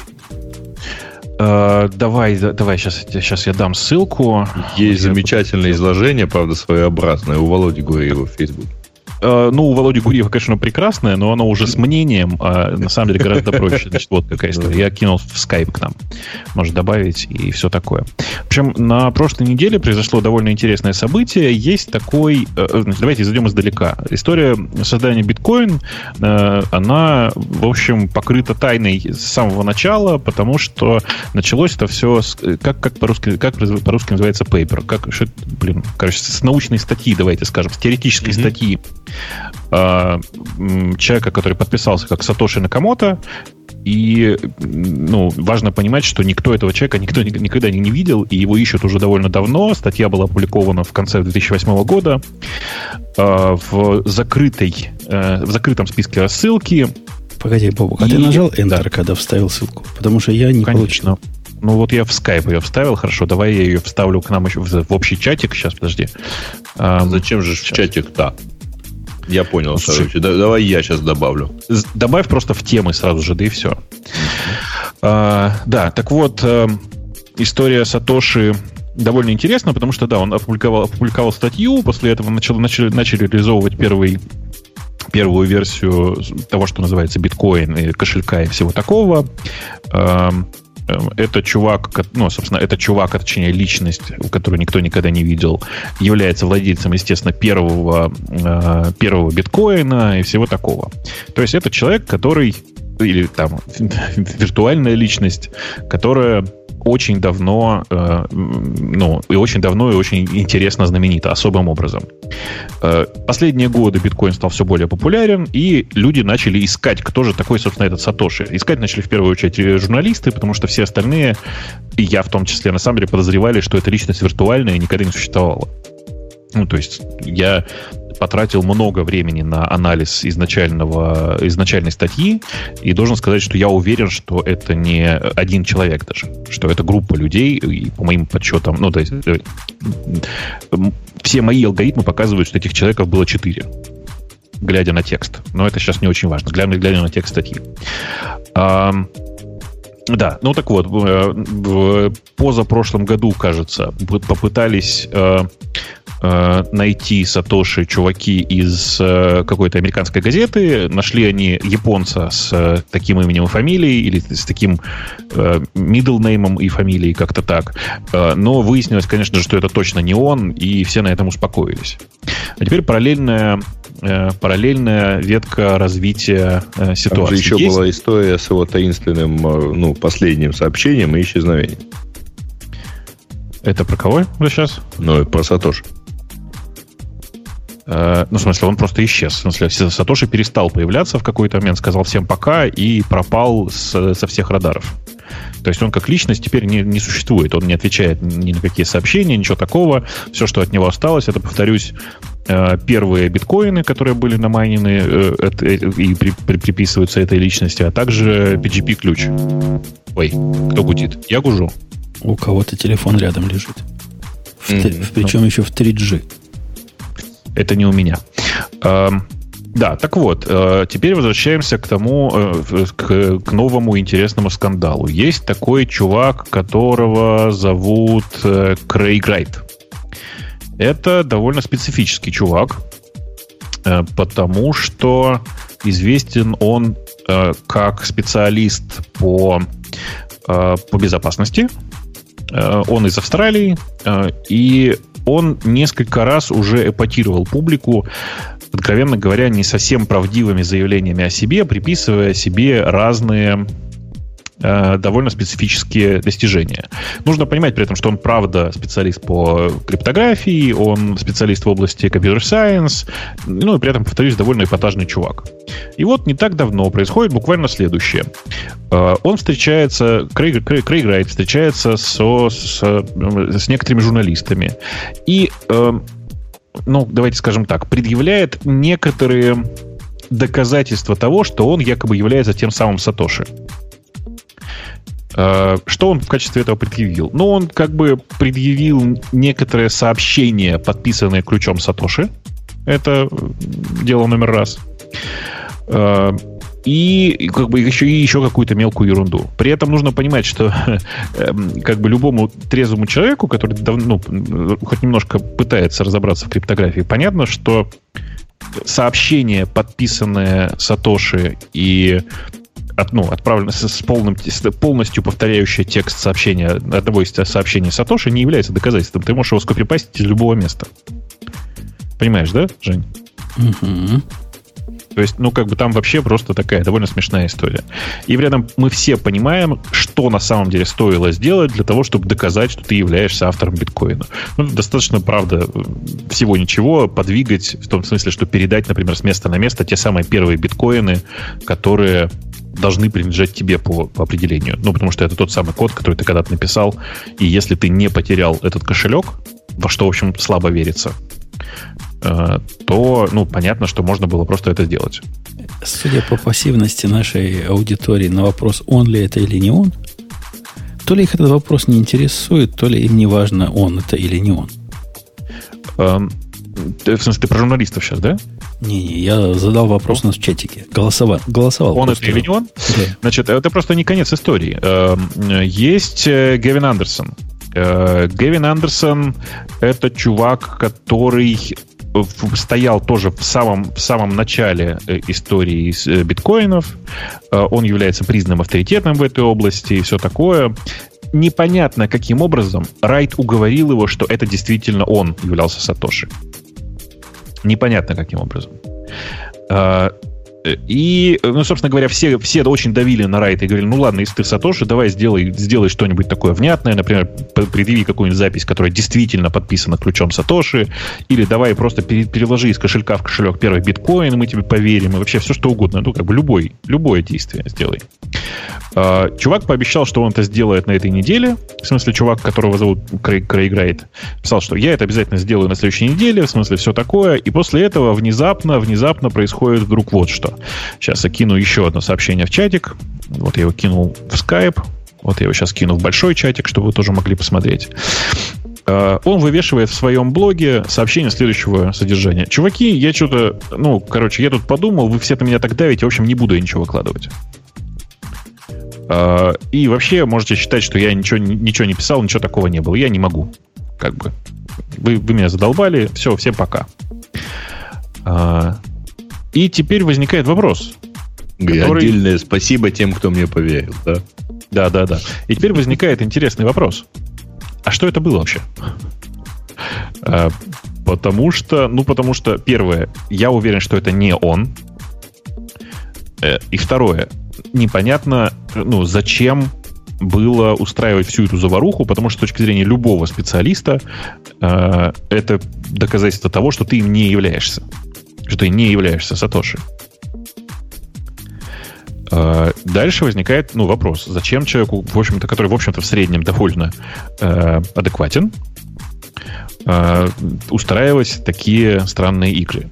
Да, там нам в чате кидают еще одну статью, которая э, пытается доказать, что э, Сатоши был, что под, под именем Сатоши скрывался Дэвид, Дэвид Клейман. Но на самом деле это тоже одна из теорий, и она довольно интересная. Но вообще вы оцените, насколько в интересное время мы живем. Ведь действительно есть некоторая личность, которая оставила после себя какие-то записи, и мы не понимаем, что произошло, где этот человек, был ли он на самом деле. А, а. Я, я вот сбоку сижу, а почему это нас так интересует? Слушай, ну это такой же вопрос, Чисто как, как детективная а история. Был ли Шекспир? Конечно. А, а был ли Шекспир на самом деле? А кто, это реально, кто ну, убил старушку на самом деле? Конечно. Ну, конечно, с одной стороны, да, старушка умерла, в смысле, да, биткоин существует. Но все равно страшно интересно, кто он, этот человек. Нужно еще тут как бы сделать небольшое лирическое отступление. Тому же кошельку, которому принадлежит первый биткоин, принадлежит еще некоторое количество биткоинов. По нынешнему курсу где-то примерно на три четверти миллиарда. Понимаешь, да? Okay. То есть многих еще интересует это с практической точки зрения. Как При этом... раскулачить, что ли? Ну, а, вот ну они узнают, кому принадлежит. Придут с боротками. Что дальше они будут делать? Да ничего, в смысле, ну это, ну, в смысле, если, если ты обладаешь доступом к кошельку Сатоши, ты автоматически обладаешь доступом к примерно, ну, скажем, по курсу к полумиллиарду. Ну, то есть надо, надо раскулачить чувака, правильно? То, что... Ну, конечно, например. Или, например, засудить его по тому поводу... Ну, почему вообще вся история с Крейгом Рейтом так э, активно обсуждалась в Австралии? Потому что он заявил, что вообще-то он очень давно хочет уплатить налоги с, этой, с этого своего имущества, но не знает как. Вот, наконец-то, теперь он себя раскроет, и все будет, э, ну, все будет нормально. А, это он перепутал. Это не в Австралии налоговая амнистия, это у вас, на ваших Палестинах. И, ну да, и... с этой точки зрения его нужно было пригласить к нам в Сколково, он бы заплатил 13%, все было бы прекрасно. Короче, все это очень-очень-очень странная история, и на самом деле вообще все, что связано с биткоинами, все это довольно сильно крип... Сейчас, как это сказать? Э, не то что политизировано, а все это покрыто с таким налетом, значит, тайны и всего такого. Потому что есть куча теорий о том, что на самом деле э, биткоины придуманы американским правительством, у-у-у, и вот это все.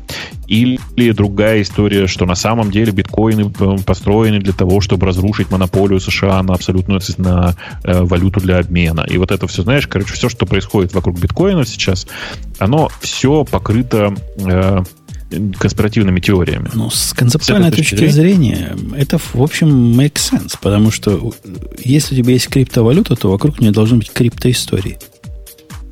Да, и поэтому я на это смотрю и думаю, господи, вот мы читаем какой-нибудь, какого-нибудь Гибсона там, да, или еще каких-нибудь, э, как это сказать, основателей, э, основателей жанра киберпа, киберпанка.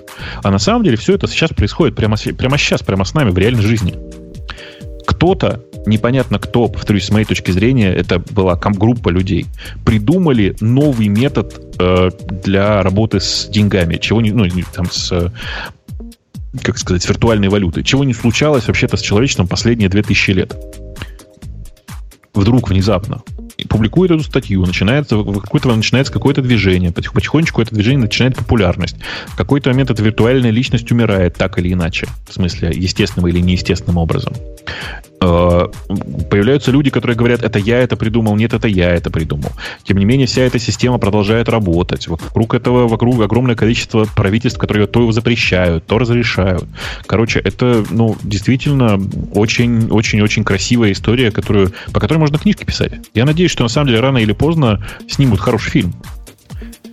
Слушай, ну а на если... самом деле в подавляющем большинстве всяких киберпанковских историй есть такой герой, который когда-то все первый начал случайно, а потом ушел и, а, и естественно, там дает и возвращается. Э, вспоминаешь, что у нас гиковский выпуск, а не детективный. Я... Да, ну, это, это очень гиковская да. тема. Это очень гиковская. Это, кстати, знаешь, один из самых крутых, прости, что я опять про биткоины, одна из самых крутых историй с биткоинами, она же связана с одной из бирж, которая э, занималась обменом бит, биткоинов на настоящие деньги и наоборот. Ну, то есть такая настоящая биржа классическая была. Э, и, соответственно, люди э, там, типа, ну, на какое-то время оставляли там довольно много денег. В какой-то момент биржа, которая это все делала, торжественно объявила, ой, вы знаете, нас обокрали, э, все биткоины, то есть все виртуальные деньги, и да, на самом деле, ну, типа, ушли на неизвестные кошельки, что само по себе на самом деле неправда. Э, поэтому, вы знаете, мы сейчас тут пройдем процедуру банкротства, все до свидания, всем спасибо за рыбу. Это такая была история, которая называлась MTGOX. Компания, которая называлась MTGOX. Да, мы и, обсуждали, по-моему, да. даже. Да, да, да. И мне с этой точки зрения очень нравится, вот кто-то очень круто пошутил, когда, знаешь, типа, э, ученик приходит к учителю и говорит, учитель, что такое настоящая криптовалюта? На что ему учитель говорит, эм, природа настоящей криптовалюты в том, чтобы быть э, по-настоящему мощной, стабильной, как золото, но одновременно эфемерной, как МТГОКС. Два, а, два года назад, Бобук, себя, в да. эту сторону, ага. почти. К нам пришел заказчик один и говорит, чуваки, напишите мне, ну, систему, которая будет говорить, какие сделки с э, определенным видом бумаг вот правильно прямо сейчас сделать. И наши брокеры будут на вас смотреть и делать эти сделки. Мы ему сказали, ну, что-то слишком ответственно. Как-то мы за такое не хотим браться, но если много заплатишь, сделаем. Он, когда узнал, сколько мы заплатим, сказал, не, лучше я сделаю сам. Сказал этот заказчик и сделал сам. Собственно, в этом секрета нет. Это известный, известный игрок. А известно это стало из-за того, что они сделали систему, которая должна была говорить, по какой цене надо вот покупать брокеру. Ты же понимаешь, что брокеру, в принципе, все равно по какой цене покупать. Это его клиенту важно. И у ну них да. программисты сделали маленькую, маленькую, крохотную ошибочку. Крохотную. Догадайся, какую. В течение полугода А-а-а. вместо лучшей цены они делали все по худшей цене. И все работало, да? Никто не заметил. Никто не заметил, пока не пришла проверка. И был большой скандал. Теперь они пришли к нам опять и говорят, нет, больше никогда. Больше мы никогда сами писать не будем, напишите для нас. Так что и в мире не криптовалют бывают интересные случаи. Да, ну просто здесь нет такого детективного сюжета. Просто на самом деле, если бы этой истории с Сатоши не было, ее стоило бы написать. Эм, прям, прямо действительно очень-очень-очень мощно. Ну, ты, и ты понимаешь, да, что э, на самом деле есть же теперь много теорий о том, что на самом деле Сатоши, например, никогда не, э, ну, я не знаю, Крейг был частью личности Сатоши. Например, какой-нибудь, каким-нибудь э, мелким подмастерьем, который сейчас торжественно заявляет, что ну как же, это же я. А может, это шизофрения нам... просто, и в самом деле это один человек, просто с разделенным мозгом. Да, вполне может быть. В смысле, ну, ты имеешь в виду мультиличности, да? Ну да, ну да. Ска- ну, скайцофреник, как здесь говорят. Как это называется? Шизофреников они так называют, стрёмно. Погодите, давайте, а, давайте не понял. будем сами этими самыми френиками и вспомним, что выпуск гиковский. Можно ну, вспомнить? Мне казалось, что эта тема вполне гиковская. Это литературная тема. Это старушка Агата отдыхает. Я понимаю, да. У меня к вам вопрос. Переводя нас на практические рельсы, если, если вы не против. Давай, давай. Возник ну. практический вопрос, который не в темах наших, но меня он с этого утра интересует. Может, умный, умный мозг в виде Грея и Бобука подскажет, не говоря уж о наших гениальных слушателях. Бобук, ты представляешь ну. себе инфраструктуру, когда у тебя сущность программы уже не, не сущность, а в самом деле это контейнер какой-то. И что там в контейнере бежит, тебе не важно. И, в принципе, эта логика вот этой изоляции работает прекрасно, пока не возникает необходимость в чем-то таком сквозном. Ну, пример сквозного такого я тебе приведу один. Nginx. Или какой-нибудь другой реверс-прокси. Ну? И меня с этого утра мучает вопрос, а как же это сделать правильно? То есть у меня есть конкретный свой собственный сервер вот в Digital Ocean, на котором бежит куча всяких э, процессиков, сервисов, которые проксируются все э, через что-то. И я не могу представить, я придумал три метода, как это сделать, но ни одного метода, как сделать это правильно, я пока не придумал. как сделать так, чтобы каждому не надо было, чтобы не надо было какого-то локального Nginx, который знал бы про всех, про этих своих клиентов. Правильно, куда он реверсит? Это же нездоровая идея знать. Это слишком много знаний. No. Ну. От больших знаний большие беды. Как бы сделать так, чтобы эти клиенты сами ему об этом во всем говорили? И кроме того, сделать так, чтобы они не были с ним жестко привязаны. То есть я прошу какого-то чувака, помоги мне, говорю, чувак, с веб-интерфейсом. А он делает контейнер, в котором волюм, дата и все прочее. Я его поднимаю у себя, и как-то мой engine все это понимает. Я смотрел на все решения, которые есть сейчас. Никто эту проблему, похоже, не решил. То есть, понимаешь, да, такую автоматическую регистрацию и прокси, и статического контента без тесного знания одного от другого. С утра думаю об этой проблеме. Ничего не могу придумать. И консул темплейт это, ну? это вообще не про это. И гораздо ближе к этому, хотя тоже не то, есть такая штука, называется Nginx Proxy контейнер, который хитрый как зараза, он умеет все остальные контейнеры опросить и понять, кто из них похож на, э, на тот, на который надо проксировать и обновить свои темплейты. Это все не то, это все не совсем про то. В общем, я не знаю, как это решить пока. Если у кого есть идея, как это делается правильно, дайте мне знать. Самая моя продуктивная пока, она такая. Инжектить внутрь, сделать типа dependency injection. То есть inversion of control даже скорее. То бишь все контейнеры, которые отвечают за, ну, за сервисы, они инжектят некоторую конфигурацию в общий контейнер, который подразумевается, что есть на каждом хосте – он понимает, конфигурация поменялась, свои там темплейты перегенерит, э, свои конфиги перегружает, и, и все работает. У этой идеи есть одна огромная проблема. Это ну. работает хорошо, если тебе надо инжектить конфигурацию. А вот если тебе статический контент инжектить надо. Ведь это тоже случай. Ну, мы ж, ну да. да. И, и вот и не могу общего решения пока придумать. Ну, возможно, общего решения просто нет. Я понимаю, что это ну, звучит не очень хорошо, но вполне возможно, что общего решения не существует. А как же кибернет спрашивает? Кибернет этот спрашивает меня. Ну, а как же рубероид? Могу ответить я на этот э, странный, странное а предложение. Что ну, а что кибернет-то? Каким, ну, об этом и говорю. Каким да. образом? Э, да, синий. Потому что синий. В общем, я, я не могу придумать. Сел писать, и, в принципе, то, что я написал, хорошо работает для конфигурации, но не для контента. А как бы это объединить, подумайте сами и дайте нам в комментариях знать. Мне кажется, я понятно объяснил проблему. То есть ну, ортог, да. ортогональный такой общий, э, общая штука, которая просто должна быть общей, поскольку ты не можешь с нескольких контейнеров один и тот же порт слушать. Так, так не бывает.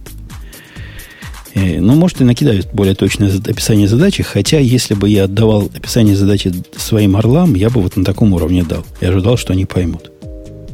И, и вы не расслабляйтесь, понимаете, дорогие слушатели. Да. Эм, вот, Что-то я... Вот что пишут, хотел. можно ли более точное описание задачи накидать, да? В смысле, вот люди, вот э, вроде бы все это довольно точно описал. Ну, в смысле, ну, довольно ты, глубоко. Ты, ты, ты понял, и, и значит, любой может понять. Любой, который не, не, не у тебя достаточное описание. У ну, тебя достаточное описание было. На самом деле, вы потом переслушаете. Я думаю, что в, в записи вы все поймете со второго раза. Э, окей, послушайте. Пишут, пишут, пишут рейнчер для этого предназначен. По-моему, нет. Не, ну это опять синий, или голубой, или, или 8. Это ну. примерно такой же смысл имеет. Как предложить консул темплейт сюда. Но это не, не это решение, только не этой задачи. А так, конечно, хорошая штука Ranger, наверное. Э-э- тема какая смотрит на, на кого-нибудь из вас? Вот пока вы выбираете тему, слушайте, у меня к вам странная просьба. А посоветуйте мне какую-нибудь удобную чуть ли не сказал, читалку для Википедии. Знаете, у меня есть такая, такое увлечение. Я иногда занимаюсь Википедия браузингом.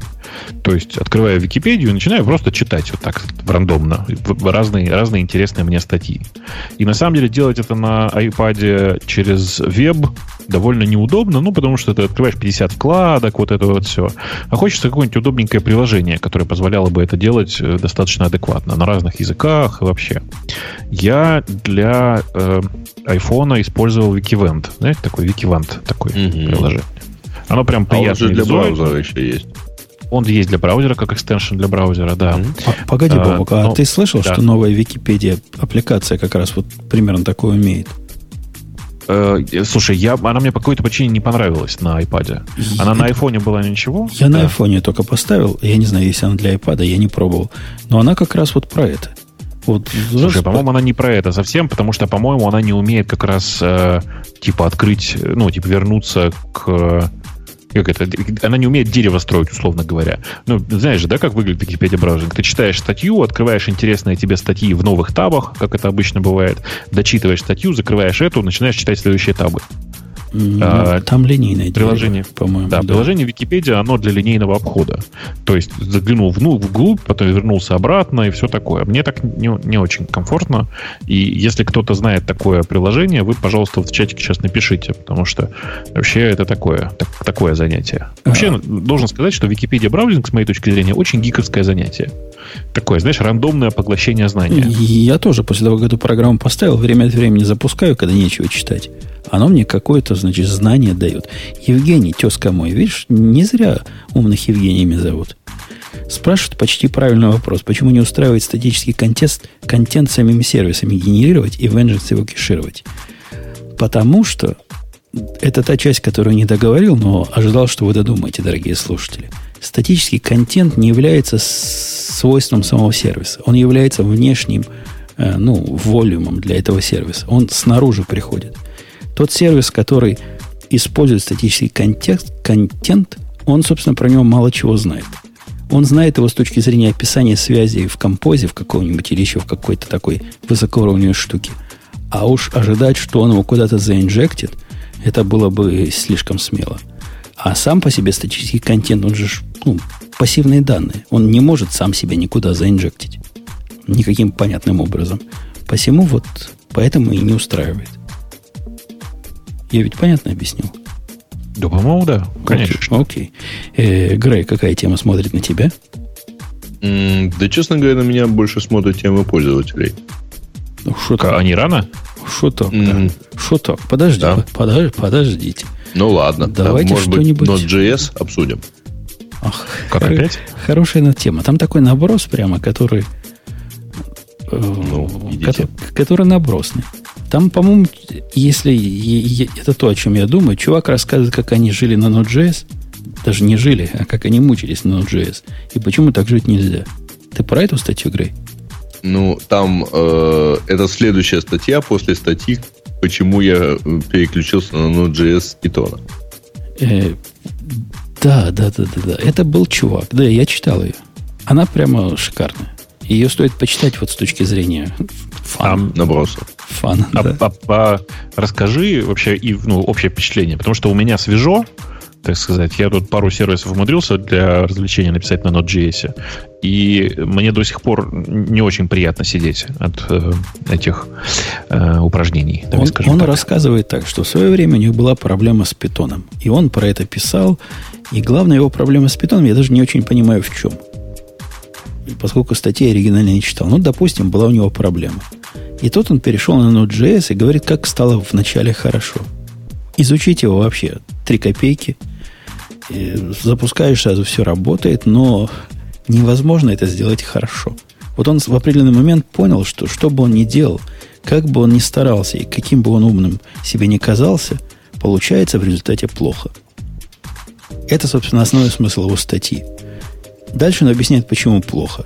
Потому что обработка ошибок совершенно невозможна. Потому что костыли вокруг костылей. Потому что идея э, модели вот этих обратных вызовов, которые колбеки в народе называются, или попытка скрытия этих колбеков промисами, это, это страш, страшное дело. Ад и Израиль. И... Ну, на самом деле, на самом деле проблема же еще глубже, потому что э, часть библиотек, которые ты используешь, они навязывают тебе промисы в некотором смысле. Но он там рассказывает, что он попытался внешней библиотекой все запромиссировать, что тоже в результате стало выглядеть так себе странно. Ну, то есть ага. все он этим самым делом обрамил. И идея, вот идея о том, что вы будете программировать настолько асинхронно, как, как они от вас подразумевают, это ведь совсем-совсем плохая идея. Ну вот просто плохая идея. Такая идея могла прийти в голову только неопытным проектировщикам. Но не, не делают так люди. Ну, ты видел хотя бы одну? Не, ну одну я видел, даже две видел. Одну даже писал. Систему, которая вся построена на колбеках, вот асинхронность которой определяется колбеками или промисами. Это... Ну, в смысле, я так писал сервисы. Да, Нет такой это... проблемы. Ну, как? Ну, получается плохо. Ну, то есть, если можно было проще, ты бы согласился бы проще писать. Ты бы предпочел писать линейный код, если бы у тебя был выбор. Ну да, конечно. В смысле, я во многих случаях предпочел бы замаскировать э, асинхронность этого кода с помощью такого сахара, который позволил бы мне писать напрямую. Но сейчас, конечно, ни, никакие промисы и, и никакие Q не позволяют просто замаскировать это все. Ты все равно продолжаешь думать о том, что оно все асинхронное. Но вот даже попытки, вот я в свое время был большим любителем Netty. Мы все помним Netty. Ну. Netty это и, допустим, современные, ну, это не то, что Netty, это поверх Netty, реинкарнация Vertex, где как бы Node.js да. только поверх вот этого всего. Ага. Несмотря на то, что они скрывают вот эту идею как могут, но в голове ты должен все это все равно держать. И ты должен понимать, собственно, что ты делаешь. И ты должен понимать, что работаешь в мире асинхронной жизни, где если тебе надо что-то тяжелое сделать, тебе надо обязательно ходить к воркеру специальному, который это тяжелое может сделать отложено и не заблокирует тебе основной event loop. Или еще что-то в этом роде. Ну, это, такое особое специальное программирование, которое выглядит э, попыткой человека решить проблемы, которые должен решать компьютер. Слушайте, нам там в чате пишут на самом деле категорически неправильную вещь. Типа в ядро Linux загляните, там все так. На самом деле нет. Конечно, в ядре Linux все, в ядре Linux все не так. Там не все на колбеках. Там э, довольно часто ты пишешь обычный синхронный код, просто вставляя елды, чтобы э, отпускать иногда задачу текущую, ну и так далее. То есть, на самом деле, в ядре Linux такой проблемы нет. Э, вообще, это не проблема в данном случае ноды, если не проблема не Node.js, а проблема JavaScript в первую очередь. Это правда. Может, слушатели имел в виду, что таким образом там обрабатывается аппаратное исключение или еще что-то в таком роде? Да нет. Ну, в смысле, аппаратное исключение там приходит как сигналы, точно так же. Нет там такой проблемы. Короче, в, на самом деле писать под, под, под, писать в ядре Linux тоже не очень большое удовольствие, но оно все-таки намного проще и комфортнее для человека, который не повернулся голову на синхронности.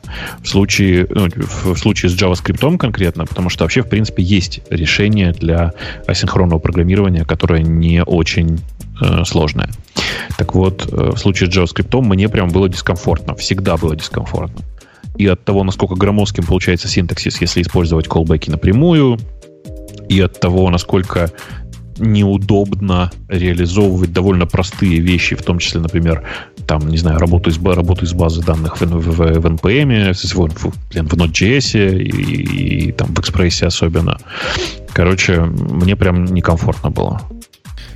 А, э, мне кажется, что вот пишет там Дмитрий, асинхронность головного мозга у него уже наступила. Это вредное. Ну, я бы этим не хвастался. То есть, если вас заставляет быть кусочком компьютера, и пред... это вот тот случай, когда вы какой-то, как в Go, например. В Go нас заставляет быть придатком компьютера, придатком компилятора. Поскольку компилятор не знает, как сделать правильно многие вещи, поэтому ты должен делать это сам, за него – а это, по-моему, еще хуже. То есть ты какая-то такая сложная машина управления нелинейная, и в голову это плохо укладывается, и в конце концов не то, что читатель, да и сами писатели, мне кажется, должны перестать понимать, что там происходит. А особенно, когда оно работает не так. Я, я прямо боюсь, боюсь представить, как вот такую штуку отлаживать. Я боюсь, потому что я когда-то писал. В далекие годы, когда был Windows 3, 3, не помню, 3.1 какой-то, и где никакой многопоточности, я не помню, 3.1 или 2.0, ну, какой-то ранний Windows не было, а нам надо было сделать как бы ее симуляцию, мы вот подобными образами, колбеками, отложенными вычислениями, таймерами все это делали, и до сих пор у меня ужас и дрожь в чресла, как мы все это отлаживали. Э, там Матвей, который писал про то, что в Linux так, пишет, что в, ядро, в ядре повсюду замаскированный schedule, что приводит к тому, что ой-ой, даже в контексте, типа, я же в контексте прерывания, я же не могу отсюда позвать им дилей. Э, это правда совсем не то на фоне того, как ты пишешь на JavaScript. На JavaScript ты пишешь так. Как бы мне сейчас подумать о том, что у меня в потоке может прийти 300, э, ну, там, типа 300 новых, 300, 300 кусков в массиве, и нужно теперь написать асинхронный перебор э, этого массива. То есть, ладно, как бы есть библиотека async, которая эту проблему решает, да, там, там тупо есть, я не знаю, э, MapReduce фильтр осинковый. Но в, во многих случаях ты просто ну, страдаешь от того, что нужно вставлять обработку на колбеках в каждый, в каждый простой момент времени. Бесит чудовищно, должен сказать. И чувака это бесило. Он вывод какой делает. Говорит, поигрались год с Node.js, получилось плохо, возвращаемся обратно в Python. И как ему стало Я, кстати, хорошо да. теперь. Я, кстати, должен сказать, что я с чуваком целиком согласен. Э, меня тут пытаются упрекнуть, что я не знаю JavaScript и не знаю, что в JavaScript yield есть. Я это несколько раз сказал прямым текстом про yield. И так на всякий случай. И, и я представляю, как работает async. Я представляю, как работает... Вообще, еще раз, я небольшой специалист в JavaScript, имейте в виду. У меня просто есть некоторый опыт и этим опытом я делюсь. Мне кажется, что JavaScript как язык э, очень некомфортен для написания сервер-сайда. Мне кажется, что ну, на фоне просто там есть чем сравнивать на сервер-сайде же. Мне кажется, что в текущей ситуации это некоторый мазохизм использовать э, э, вообще JavaScript на серверной стороне. И особенно мазохист, конечно, размазохизм, конечно же, делать это так, как пишут типичные программисты на ноде сейчас, то есть привлекая там типа 100-500 пакетов, 100-500 npm чужих пакетов, потому что у меня создалось такое впечатление, что люди, которые раньше писали на Ruby, все переметнулись в сторону э, ноды. Помнишь, как было раньше, там, типа, какое-нибудь дурацкое приложение на Ruby, и ты через Game Install устанавливаешь 100 500 тысяч приложений, 100 500 тысяч эм, библиотек, некоторые из которых не подходят к твоей версии Ruby, и тебе приходится плясать еще и с этим, э, и все такое. Ну, вот, как бы мне сейчас кажется, текущее состояние... Со, со да. стороны, мне кажется, с Node.js еще хуже. То да, есть, когда я ставил типичное на Ruby приложение, оно выкачивало там, не знаю, 20, ну, 50 этих э, джемов потом с такой-то матерью там версии подкрутил, как-то установил. Это я, я знаю, я Octopress ставил. А кто Octopress ставил, тут в церкви не смеется. Но когда я вижу, как мой орел делает, а мой орел там зачем-то ему надо Node.js какой-то где-то, для того, чтобы собирать какой-то совершенно с Node.js не, не связанный э, чего-то.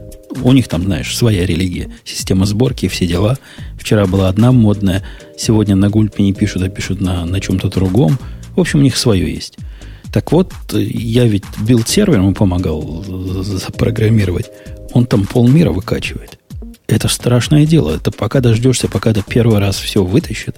Неужели все это надо и в таких количествах? Ну, наверное, в их мире так принято. Да нет, э, конечно же, есть люди, которые умудряются на ноде писать чисто, красиво и хорошо.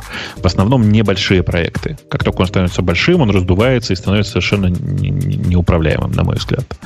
А, в чате, на самом деле, вот, вот это настоящая холиварная тема-то оказалась. Потому что в чате же куча людей, которые пишут, а, какой ужас. Э, и вообще люди, которые это обсуждают, наверное, пробовали JavaScript в 90-е. Не, я JavaScript в 90-е, конечно, пробовал, но я представляю себе, что такое ECMAScript более новых версий вполне себе. И согласен, что ES7 действительно сейчас более-менее адекватный язык уже с точки зрения э, скажем, с точки зрения клиент-сайда, когда он окажется везде в клиент-сайде. Но как серверный язык он слишком многословный. Ну, правда, ребят, ну просто привыкните к мысли, что он слишком многословный. Э, если вам хочется чисто Э, чисто функционального языка. Вы попробуйте воспользоваться любыми другими функциональными языками. Например, сравните с ClojureScript. Я устал уже пропагандировать ClojureScript среди людей, которые пытаются писать в функциональном стиле. А для людей, которые хотят нормальное, в смысле, обычное программирование, ну, блин, есть куча других э, способов э, отстрелить себе ногу на сервере. Можно Правда, на я... написать даже. Да, да. Я, на самом деле, люди, которые сейчас пишут на ноде, многие мигрируют на Go. И поэтому я уверен, что Go ждет плохое будущее с точки зрения того, что появится хреново туча приложений, которые не собираются с твоей текущей версии Go. Вот посмотришь. М-м-м, куча приложений. Ты, ты вообще о чем говоришь? Э, есть много людей сейчас, которые мигрируют с ноды на Go. А, ты хочешь У сказать, них... они напишут такие библиотеки и будут их Они так... притащат, они будут точно так же тащить с собой вендорские такие библиотеки в таком количестве, что опять будет все половина не работать, потому что будет зависеть от не, от, не от той версии вендорской библиотеки, у тебя этих вендорских библиотек будет 50. Ну, короче, все не, будет как... Ну, как, как, то в этом мире это не пофеншует. Там так стараются не делать. Ну, хотя, конечно, если, да, да, если эти по, придут, я то... По я, говорю, я же говорю, у меня такое ощущение, что вот они придут и будет так. Но, возможно, я преувеличиваю. Я надеюсь, что я преувеличиваю на самом деле. Э, окей. А теперь я, пожалуй, за Греем соглашусь. Время тронуть за, да. темы наших дорогих, которые обижаются, когда их пользователи называют. Хотя... Ну, они нас пользуют. Пользуют. И ну, слушают. Ну, значит, они слушали косая черта и пользователи. И тут у нас первая же тема из самых популярных, тоже довольно холиварная. Asyncio и libuv. Асинхронный а, питон, короче. Ну, это который теперь проект, быстрее проект, Node.js. Да, это проект UVLoop. UVLoop, он такой довольно приятный. Это новый... Э, как это сказать, это попытка использовать Async.io для нового, более красивого и сильно более быстрого сетевого стека, ну, сетевого э, цикла. Э, проект на самом деле интересный, на него стоит посмотреть. Э, прям, прямо, прямо действительно интересный, с архитектурной точки зрения интересный. Э, он люди думают, что он написан на питоне, на самом деле это не так. Он написан на... Он используется из питона, написан он, по сути, на C, в смысле, он написан на сайфон. Знаешь, Жень, что такое сайфон? Ты как-то объяснял уже. Это такой, такой подмножество питона, которое компилируется в, в нативный код. Ну вот, и как следствие, естественно, у них очень хорошие показатели по всему. Э, прям, прямо очень приятно смотреть на них. Э, практически же я пока его еще не пробовал, и считаю, что слегка рановато про это говорить. Э, при этом, вот что важно, UV Loop вообще подразумевает, в данном случае, что вы используете async await синтаксис из э, 3.5 питона, и им прямо тоже приятно пользоваться, к вопросу, Жень. Ты видел, как сделан async await в э, питоне для, краем, как раз для синхронных штук? Краем глаза в статьях чужих людей сам не писал. Просто ради интереса попробуй как-нибудь. Оно прямо интересно сделано. В смысле, я не могу сказать, что сделано прямо очень хорошо но, по крайней мере, э, самое важное, что, что, что нужно знать, типа, есть, если есть функция, которая подписана как async, то внутри нее можно написать очень крутую конструкцию, типа await, э, я не знаю, там, типа SQL запрос. Await функция с SQL запросом, понимаешь, да? То есть у тебя будет как бы не асинхронное программирование с точки зрения внешнего вида кода. И это прям приятно. Вообще звучит костылевато. Хотя я да, понимаю, да, но это костыли, костыли. Это костыли, безусловно. Это костыли, точнее, давай по-другому скажем, это синтаксический сахар для того, чтобы чуть-чуть подсластить пилюлю асинхронного программирования. Э, да, ну вот. А про UV Loop очень многие сейчас вокруг меня начали кричать, давайте надо срочно пробовать. Э, но не забывайте, пожалуйста, что это чистый э, Э, чистый, как это сказать, э, сетевой, чисто сетевой э, уровень. То есть, если вы хотите использовать HTTP, нужно воспользоваться их собственной, их собственной реализацией HTTP, и, и это пока нифига не протестированная штука, поэтому мы не знаем, что там происходит внутри. Погоди, а, какую они проблему решают? То есть, ну... Производительности, производительность обработки сетевых сообщений, большого количества сетевых параллельных соединений. То есть, это, вот это настолько реальная проблема на фоне остальных проблем, которые есть в питоне? Ну, зачем люди ноду используют, как ты думаешь? Зачем люди пишут на Go асинхронные сетевые библиотеки? По той же причине. Не, ну Go является общим местом, мы еще в прошлый раз это обсуждали, э, измеритель, измерение бенчмарки, микробенчмарки разных раутеров, которые умеют вот, сетевые переключения делать быстрее, чем другие. Но разумные люди на это удивляются в моем лице и вопрошают э, правильный вопрос. Ну, хорошо, сохранил ты 8 наносекунд на, э, на выборе, на диспатчинге своего раута. Молодец, красавец. Но потом оно пойдет, не знаю куда, в Mongo, в MySQL, еще куда-то, и твои 3,5 на секунды пропадут просто как их и не было. Они станут невидимы на, на фоне настоящих реальных затрат. Не-не, Жень, там, там решается вот какая задача. Как на одном сервере, условно говоря, или на минимальном количестве железа обсудить, обс, об, блин, э, обслужить максимум клиентов. Ну окей, ну окей. И с этой, точки, с этой точки зрения все так, ты понимаешь, да? Здесь важно Не, ну типа, ты сможешь память. Быстро, ты сможешь быстро на них отвечать, я согласен. Но Конечно, неужели это главная твоя проблема, когда у тебя будет много ну, клиентов? Это одна из проблем для веб-сервисов это одна из ключевых проблем, безусловно. И по этой причине многие переходили на ноду, или многие сейчас переходят на Go, потому что Go, очевидно, быстрее ноды работает. Э, Async.io старый, Async.io, который давно уже в питоне, это как корневая библиотека, в смысле библиотека, которая стандартная в 3.5 питоне, в 3.3 питоне. Он по производительности примерно такой же, как Node.js, а э, UV-Loop, он по производительности примерно такой же, как э, Go. То есть, как бы примерно это библиотека, которая догоняет топовые решения э, от других технологий, что само по себе приятно. Ну и, честно сказать, э, ну ты же знаешь, да, мне просто приятно писать на питоне. Мне на Go писать не очень приятно, а на питоне приятно. А ты попробуй. Мне тоже вначале было противно. Я, я же тебе говорю, нет, у меня нет проблемы противно, у меня просто есть сравнение между питоном и Go, и для меня это сравнение в пользу питона. При этом я же тебе уже говорил, что мне на самом деле несложно писать на Go. У него есть много интересных, довольно интересных решений внутри самого языка. Мне очень нравится, как сделаны циклы в, в Go, потому что я всегда ржал над тем, что в каждом языке существует там типа пять видов циклов, ты помнишь, да? Есть форы, есть вайлы, есть do. Подожди, там а все в, вот это. в классике три, по-моему, да? Do, while и for. Ну, все, я do, имею в виду.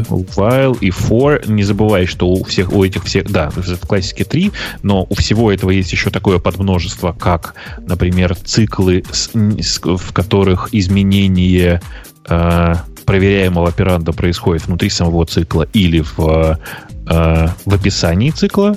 Э, есть бесконечные циклы, которые в случае с Go тоже красиво решены, потому что можно просто for написать, и будет вечный цикл. Ну и так далее. На самом деле, с этой точки зрения, вот ты на это смотришь и думаешь, вот чуваки постарались, подумали. Мне прямо нравится. Выучили на ошибках трех циклов сишных. Ну да. Нет, в смысле, видно, видна работа над ошибками. Это прям приятно. Окей, окей. Окей. Ладно, что там дальше у нас? А дальше у нас уже есть, была тема про э, статическую типизацию. А вот э, спецслужбы начали перехватывать смс-коды авторизации Телеграма. Э, это как раз я... тебе, э, да. Жень, поскольку ты только его поставил, да? Я да Бобука нет, ну, слышал и, да. на радио. Пришел Бобук да, на радио. Да. И такое нес, такое нес. Куда? Э, ну, в народ. На радио. Нес на радио? Какой-то, то ли ты слишком умный, то ли ты в другом контексте. Э, из твоего рассказа, я так понял, а, а, речь идет о том, что у каких-то там злых э, либералов э, отключили сначала телефон, а потом перехватили смс да, для второго фактора, которые эти злые либералы... Ну, какой умный человек в злых либералах пойдет? Понятно, что у них второй фактор на телефоне, ну, неудивительно. И, вот таких обидели. А ты говорил, не, мол, не, не так было все. Ты, что, ты, ты, ты, ты, какой второй фактор? Там никакого второго фактора нет. Они использовали, это странные, что там, либералы, ты говоришь, да? Так вот, либералы использовали авторизацию только через СМС.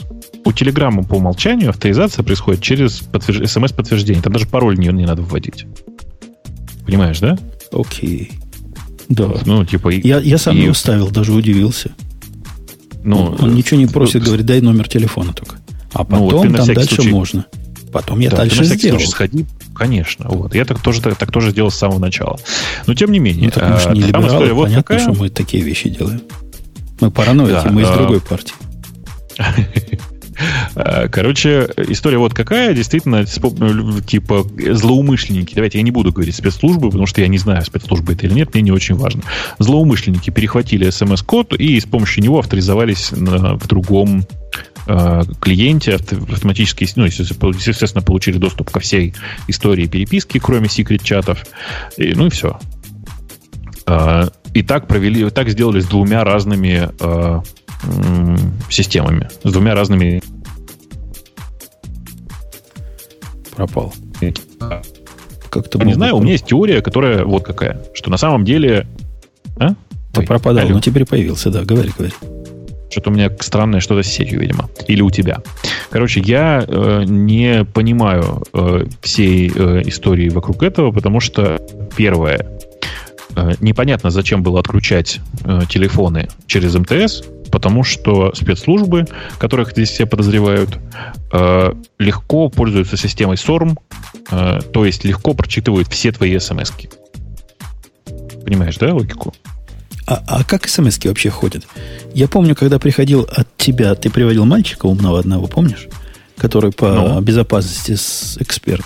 И он со мной люто соглашался, что э, считать, что смс это безопасное средство доставки второго фактора, там мы про второй фактор говорили, это по меньшей мере наивность. То есть мы с ним ну, согласились. А ты, конечно, а здесь это первый фактор, понимаешь, да? И единственный и единственный. Конечно, я думаю, что э, тут немножко другая причина в этом отношении. Э, почему надо было отключать смс? Потому ну. что так человек получил бы эту смс и не так смог... Какая бы, разница? Э, и мог бы тут же э, что-то заподозрить. Да, а так он об этом узнал, э, Кто только получив уведомление. Господи, они... Ну, ну, с кем? Это ж не гики. Ну, пришла и пришла смс -ка. Ну, кому она? Кого волнует? А оно действительно, как-то я с а Бобоком согласен, слишком сложно. Нет, нет, смотри, он же все нет, равно так, получил так он сообщение. Узнал, узнал о входе, э, уже о входе нового устройства. Ну что, он все равно получил сообщение о том, что вход произведен. Почему он сразу после этого не прореагировал и по-быстрому не удалил все свои сообщения, я не понимаю. Ну, как бы бог с ним. А, и, ну, такая же история со вторым человеком, э, соответственно. Я повторюсь, я, я, я уверен, что тут МТС, как компания, на которую все как кричат, что она содействовала, скорее всего, ни при чем, потому что я знаю целых два способа. Первое — это SORM, который позволяет все смс получать, и никакой проблемы здесь нет. То есть прям можно легко было это сделать. А второй вариант еще смешнее. На самом деле, как вы, наверное, знаете, есть такая, такое понятие, как дубликат сим-карты. И можно было просто создать дубликат сим-карты. Просто. Ладно. И ну, все. Тогда это, я с Грэем наполовину согласен, гонки на скорость, правильно? Потому что оно приходит сообщение. Я, когда со второго устройства авторизовал этот Telegram, оно говорит, он путун. Мне штука это пишет. Мы тут увидели, что ты зашел с другого адреса trpr10dir, если тебе это не знакомо, так пойди срочно вот в это место, говорят, куда пойти. Security Sessions и терминает ну, эту да. сессию. То есть, если да. я э, завзятый либерал, и не читает, что мне пишут, оно ж не по-русски написано, тогда, ну, грешно пенять на спецслужбы, если у самого в голове опилки. Um, ну, все так. На самом деле, если ты почитаешь таймлайн, то все-таки э, оно так и происходит. Э, люди, которые сейчас мне пишут, что МТС все-таки виноват, потому что были отключены смс, смс со стороны оператора, я ни разу ни от кого не получил подтверждения, что МТС это делал. Заблокировать вам доставку смс я могу прямо сейчас. В смысле, приходите, у меня есть специальное очень простое устройство, стоило оно мне 10 долларов, которое перекрывает доставку смс вообще всем в радиусе довольно большого э, расстояния, скажем, метров 30, наверное. А если у меня вторая сим-карта, если я получил, если я сделал дубликат сим-карты, то напомню, на вас не то что смс на вас даже звонки не придут. То есть ты приходишь, подходишь, э, я пытаюсь этот сценарий в голове, подходишь, значит, к зданию, где живет э, этот э, жертва, включаешь глушилку. Да что там смс? Включаешь глушилку сигнала сотового. Ну, Суть GSM, тоже да. копейки стоит. И вставляешь себе вторую эту карту такую же. Подходишь подальше, чтобы тебя не глушило. Получаешь все, и все в порядке. Никаких хитростей не надо, не надо МТС ломать. Да, я на самом деле, я, еще раз, я уверен, что МТС здесь просто ни при чем, потому что у всех спецслужб, а я уверен, что это кто-то из специальных служб, есть огромное количество гораздо более простых способов это сделать. И зачем для этого привлекать компанию, вообще непонятно. В смысле, у нас же просто не Apple с ФБР борется. Какой, в смысле, там пишут, э, ну, началось изготовление дубликатов сим-карт по фотографии. Нет, нет, я имею в виду совсем другой способ. Приходишь, скажем, в компанию э, связанный ну, есть у нас такая компания, по звучанию сильно похожа. Э, договариваешься с чуваком, который там, там продает сим-карты. Говоришь, что якобы предъявляешь ему паспорт, говоришь, вот сейчас я тебе предъявляю паспорт, вместо этого даешь ему 5000 рублей и говоришь, а сделай мне, пожалуйста, дубликат вот такой-то сим-карты. А ту я как бы потерял. Все, с того момента, как он тебе ее сдублировал, ты можешь пользоваться э, этим дубликатом вместо той сим-карты, которая есть. Если при этом проделаны дополнительные усилия по работе с, при, при, при изготовлении дубликата, то оригинальную сим-карту при этом можно не блокировать. А меня, ты знаешь, удивила простота, с которой я один раз в жизни получал дупликат сим-карты. Один ну. раз в жизни. И я приготовил уже документы, но доказывать, что я это я, по-моему, это же как бы важная штука, правильно? Как что ну, кто, да. кто угодно может. Пришел в AT&T магазин. Они говорят, какой у тебя номер телефона? Я говорю, такой-то. Они говорят, сейчас сделаем. И сделали. Собственно, вся знания, которые мне надо было, чтобы получить сим-карту на этот номер, знание этого номера. Это какая-то удивитель, удивительная, ну, да. без, без, Не, без, но, беспечность. А, Жень, в данном случае это, ну как беспечность? Э, в данном случае тебе делают не дубликат, тебе меняют сим-карту. Э, я не понимаю разницы. Но я сказал, моя сим-карта не работает. Вот я им сказал, сделайте мне, вот что-то не работает, сделайте мне такой же, только чтобы работал. Тебе от, отключили старую, верну, ну, сделали да, новую. Да. То, есть, то, то старая, есть, если бы вдруг заработала, она бы работать бы не смогла. А то, что говорит э, Гриша, это больше похоже на клонирование сим-карты. Да погоди, а зачем мне клонировать, если я могу просто прийти в AT&T, попросить сим-карту, и теперь все смс которые Подожди, приходили мы, раньше мы на мой... взлом обсуждаем или AT&T? Ну вот взлом. Я злодей. Нет. Я пришел, я говорю Умпутуну, у меня номер такой-то. Дайте мне сим-карту. Они отключают настоящему Умпутуну сим-карту, если верить тому, что ты говоришь.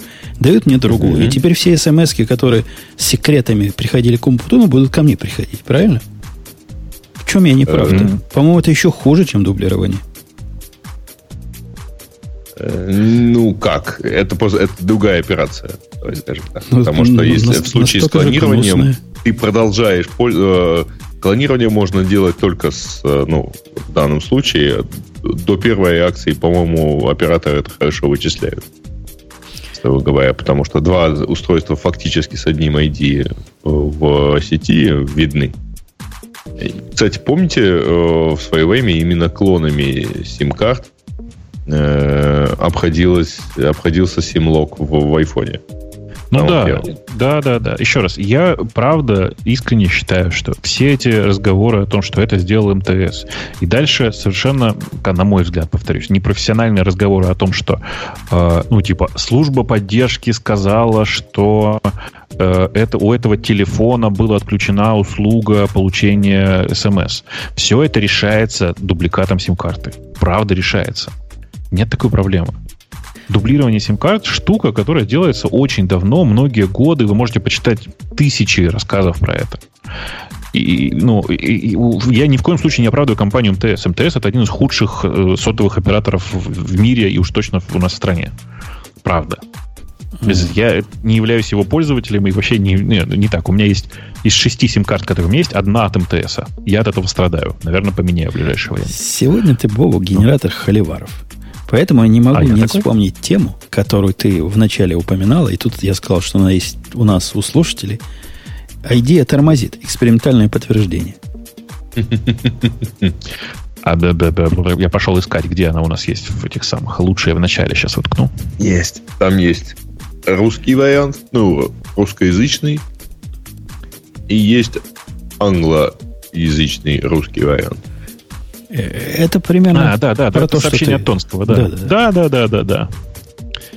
Ну, э, это действительно очень забавная статья, в которой рассказывается про тайпометр, в первую очередь. Тайпометр — это такое приложение, которое позволяет э, замерить задержку между нажатием клавиши и появлением текста на экране.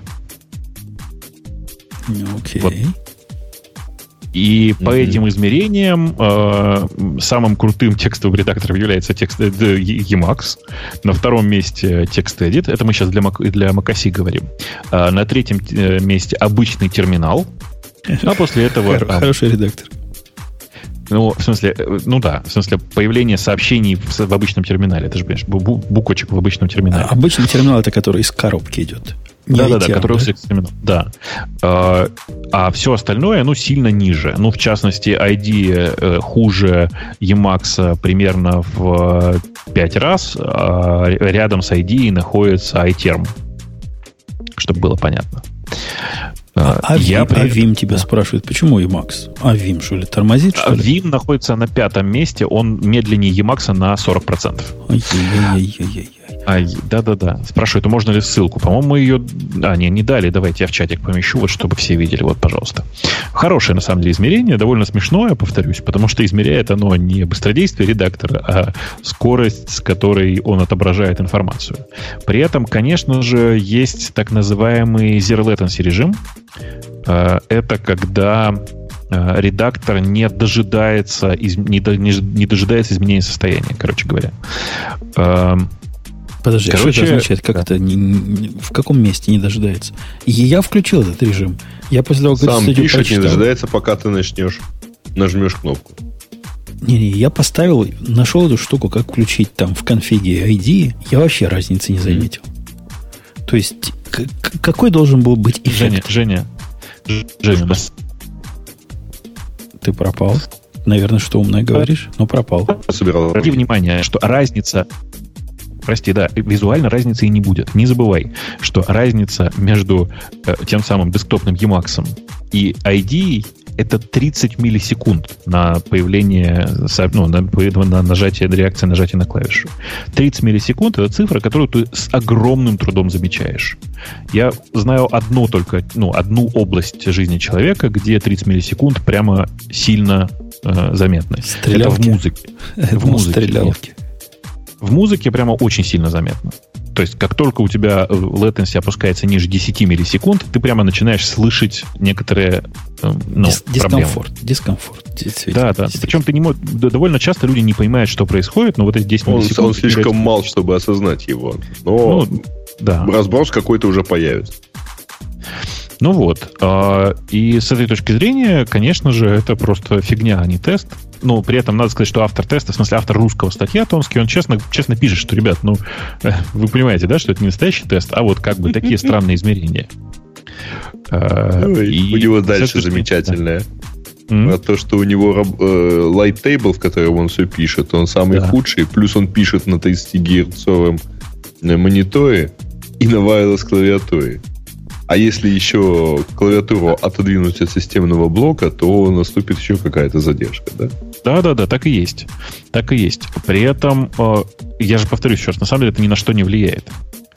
То да, есть, потому что ну, не то меряют, поэтому он не то влияет. Вот когда там ну, чувак в, ком- же... в комментариях да. пишет, да, VS Code мне всегда казался поотзывчивее атома. Вы понимаете, дорогой слушатель или комментатор, вы вообще не об этих проблемах говорите. Когда у вас атом задумывается на 3 секунды, то убавьте от него 50 миллисекунд, прибавьте к нему 50 миллисекунд. Ну, мало разницы будет реально. Все так, все так, Жень. Но на самом деле я из всей этой статьи сделал один важный вывод, который кажется э, на самом деле действительно важный. Он звучит так.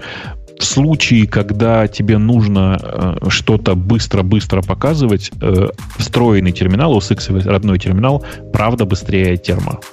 Я об этом задумался, э, глядя на этот текст, а потом провел несколько тестов, таких довольно простых. И реально iTerm, сейчас вот iTerm 2, которым, которым я пользуюсь, он прямо притормаживает на, на фоне OS терма. У него функционал другой, в смысле, объем функций сильно больше. Но когда нужно что-то по-быстрому, вот родной терминал списывается счетов еще рано. Ну, такой отцовский совет, дорогие слушатели. Если вы делаете бенчмаркинг программ, которые много чего на терминал выводят, Попробуйте, надев null, переназначить. Прям может результат сильно поменяться. Я бы на DevNull не стал. Дело в том, что у многих, э, у многих э, программ есть специальная дооптимизация для DevNull. Пишите в файлик. И будет вам счастье. Правда. Ну да, если у вас SSD, то прописать файлик неважно. Или, или пишите в э, RAM-диск. Да, в RAM Тоже подойдет. Но да. это, это только для продвинутых. Молодое поколение уже о таком не знает. TMPFS и все эти. Это ну, да, не ну, для хипстеров.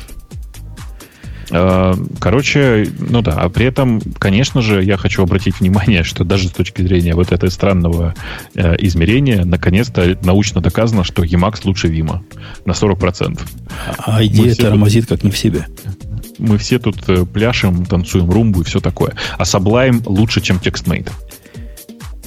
Окей, окей. Круто, да? Окей, да. Ну, круто, круто. Что поделать? Что там еще есть у нас? Если есть что-то еще. Ну, тут какой-то минима, минималистический браузер. Я так понимаю, опять написанный на э, React. JS, да? Окей, ну а, у него же должно быть, кроме минималистичности, мин. еще какое-то качество. Ну, то все. Мин. Мин. Подожди, не, не, он очень маленький, и в нем встроенный адблокинг, как теперь, как теперь все принято. Пока бесплатный.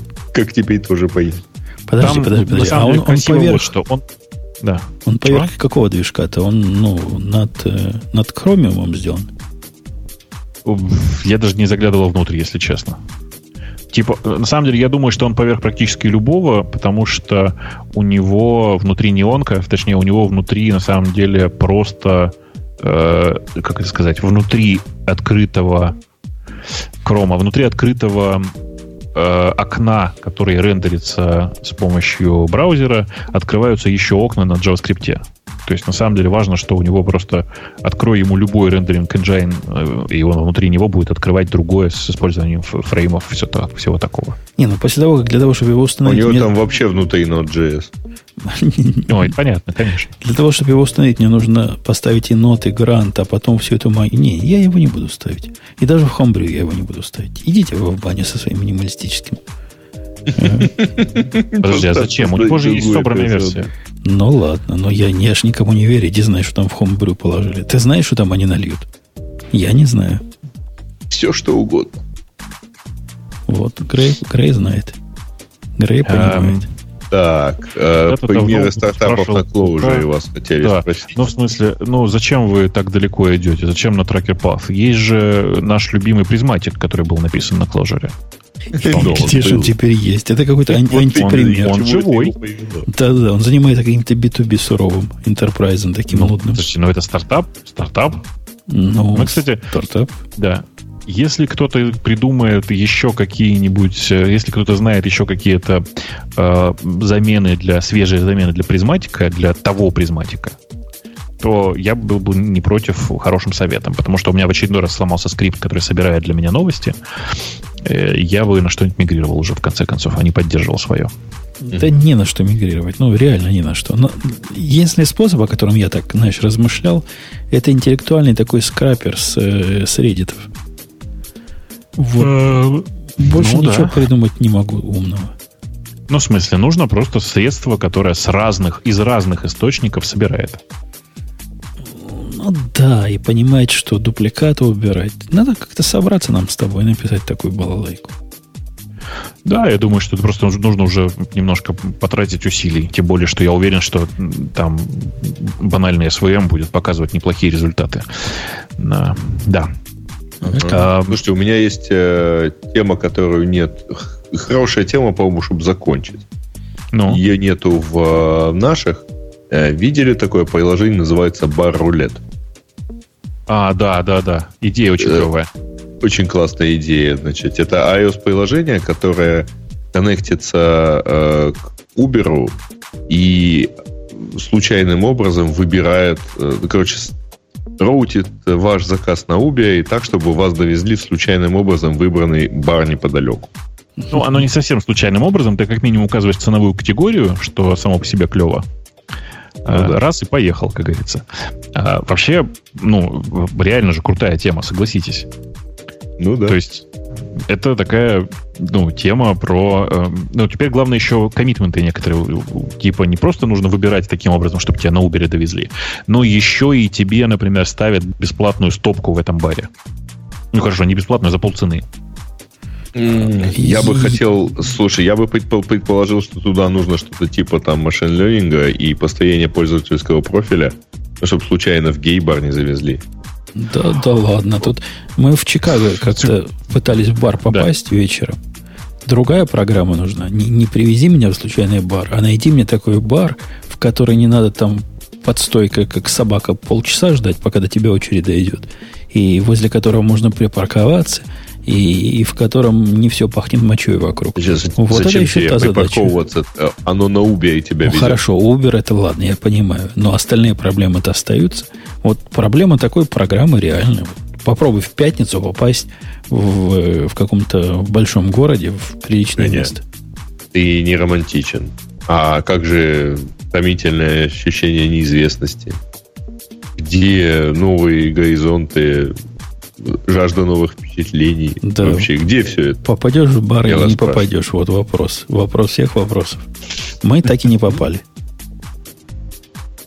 Пришлось пить на скамеечке, небось, да? Пришлось трезвому домой ехать, как дураку. Э, окей, есть еще тема? Да, вот она тяжелая жизнь. Да, да, да, да, да. Окей, все, мы все, ну, все обговорили. Да, наверное. Да, потихонечку mm-hmm. свалимся после шоу. У меня есть два текста, которые я хотел вам зачитать, при этом не в стихах, э, но тем не менее. И я напомню нашим дорогим пользователям, которые иногда и бывают слушателями по совместительству, был выпуск э, симметричный какой-то, э, гиковский, следующий будет несимметричный, судя по всему, и не гиковский совершенно точно.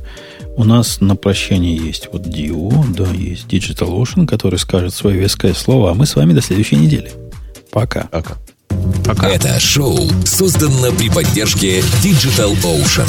Digital Ocean – провайдер доступного облачного хостинга. Всего за 55 секунд и 5 долларов в месяц вы можете создать свой облачный сервер в одном из дата-центров, расположенных в Нью-Йорке, Сан-Франциско, Амстердаме и Сингапуре, и управлять им с помощью простой, интуитивно понятной панели управления или воспользоваться мощным API. Начните прямо сейчас. Введите промокод RadioDefist при регистрации и получите 10 долларов бонуса на аккаунт.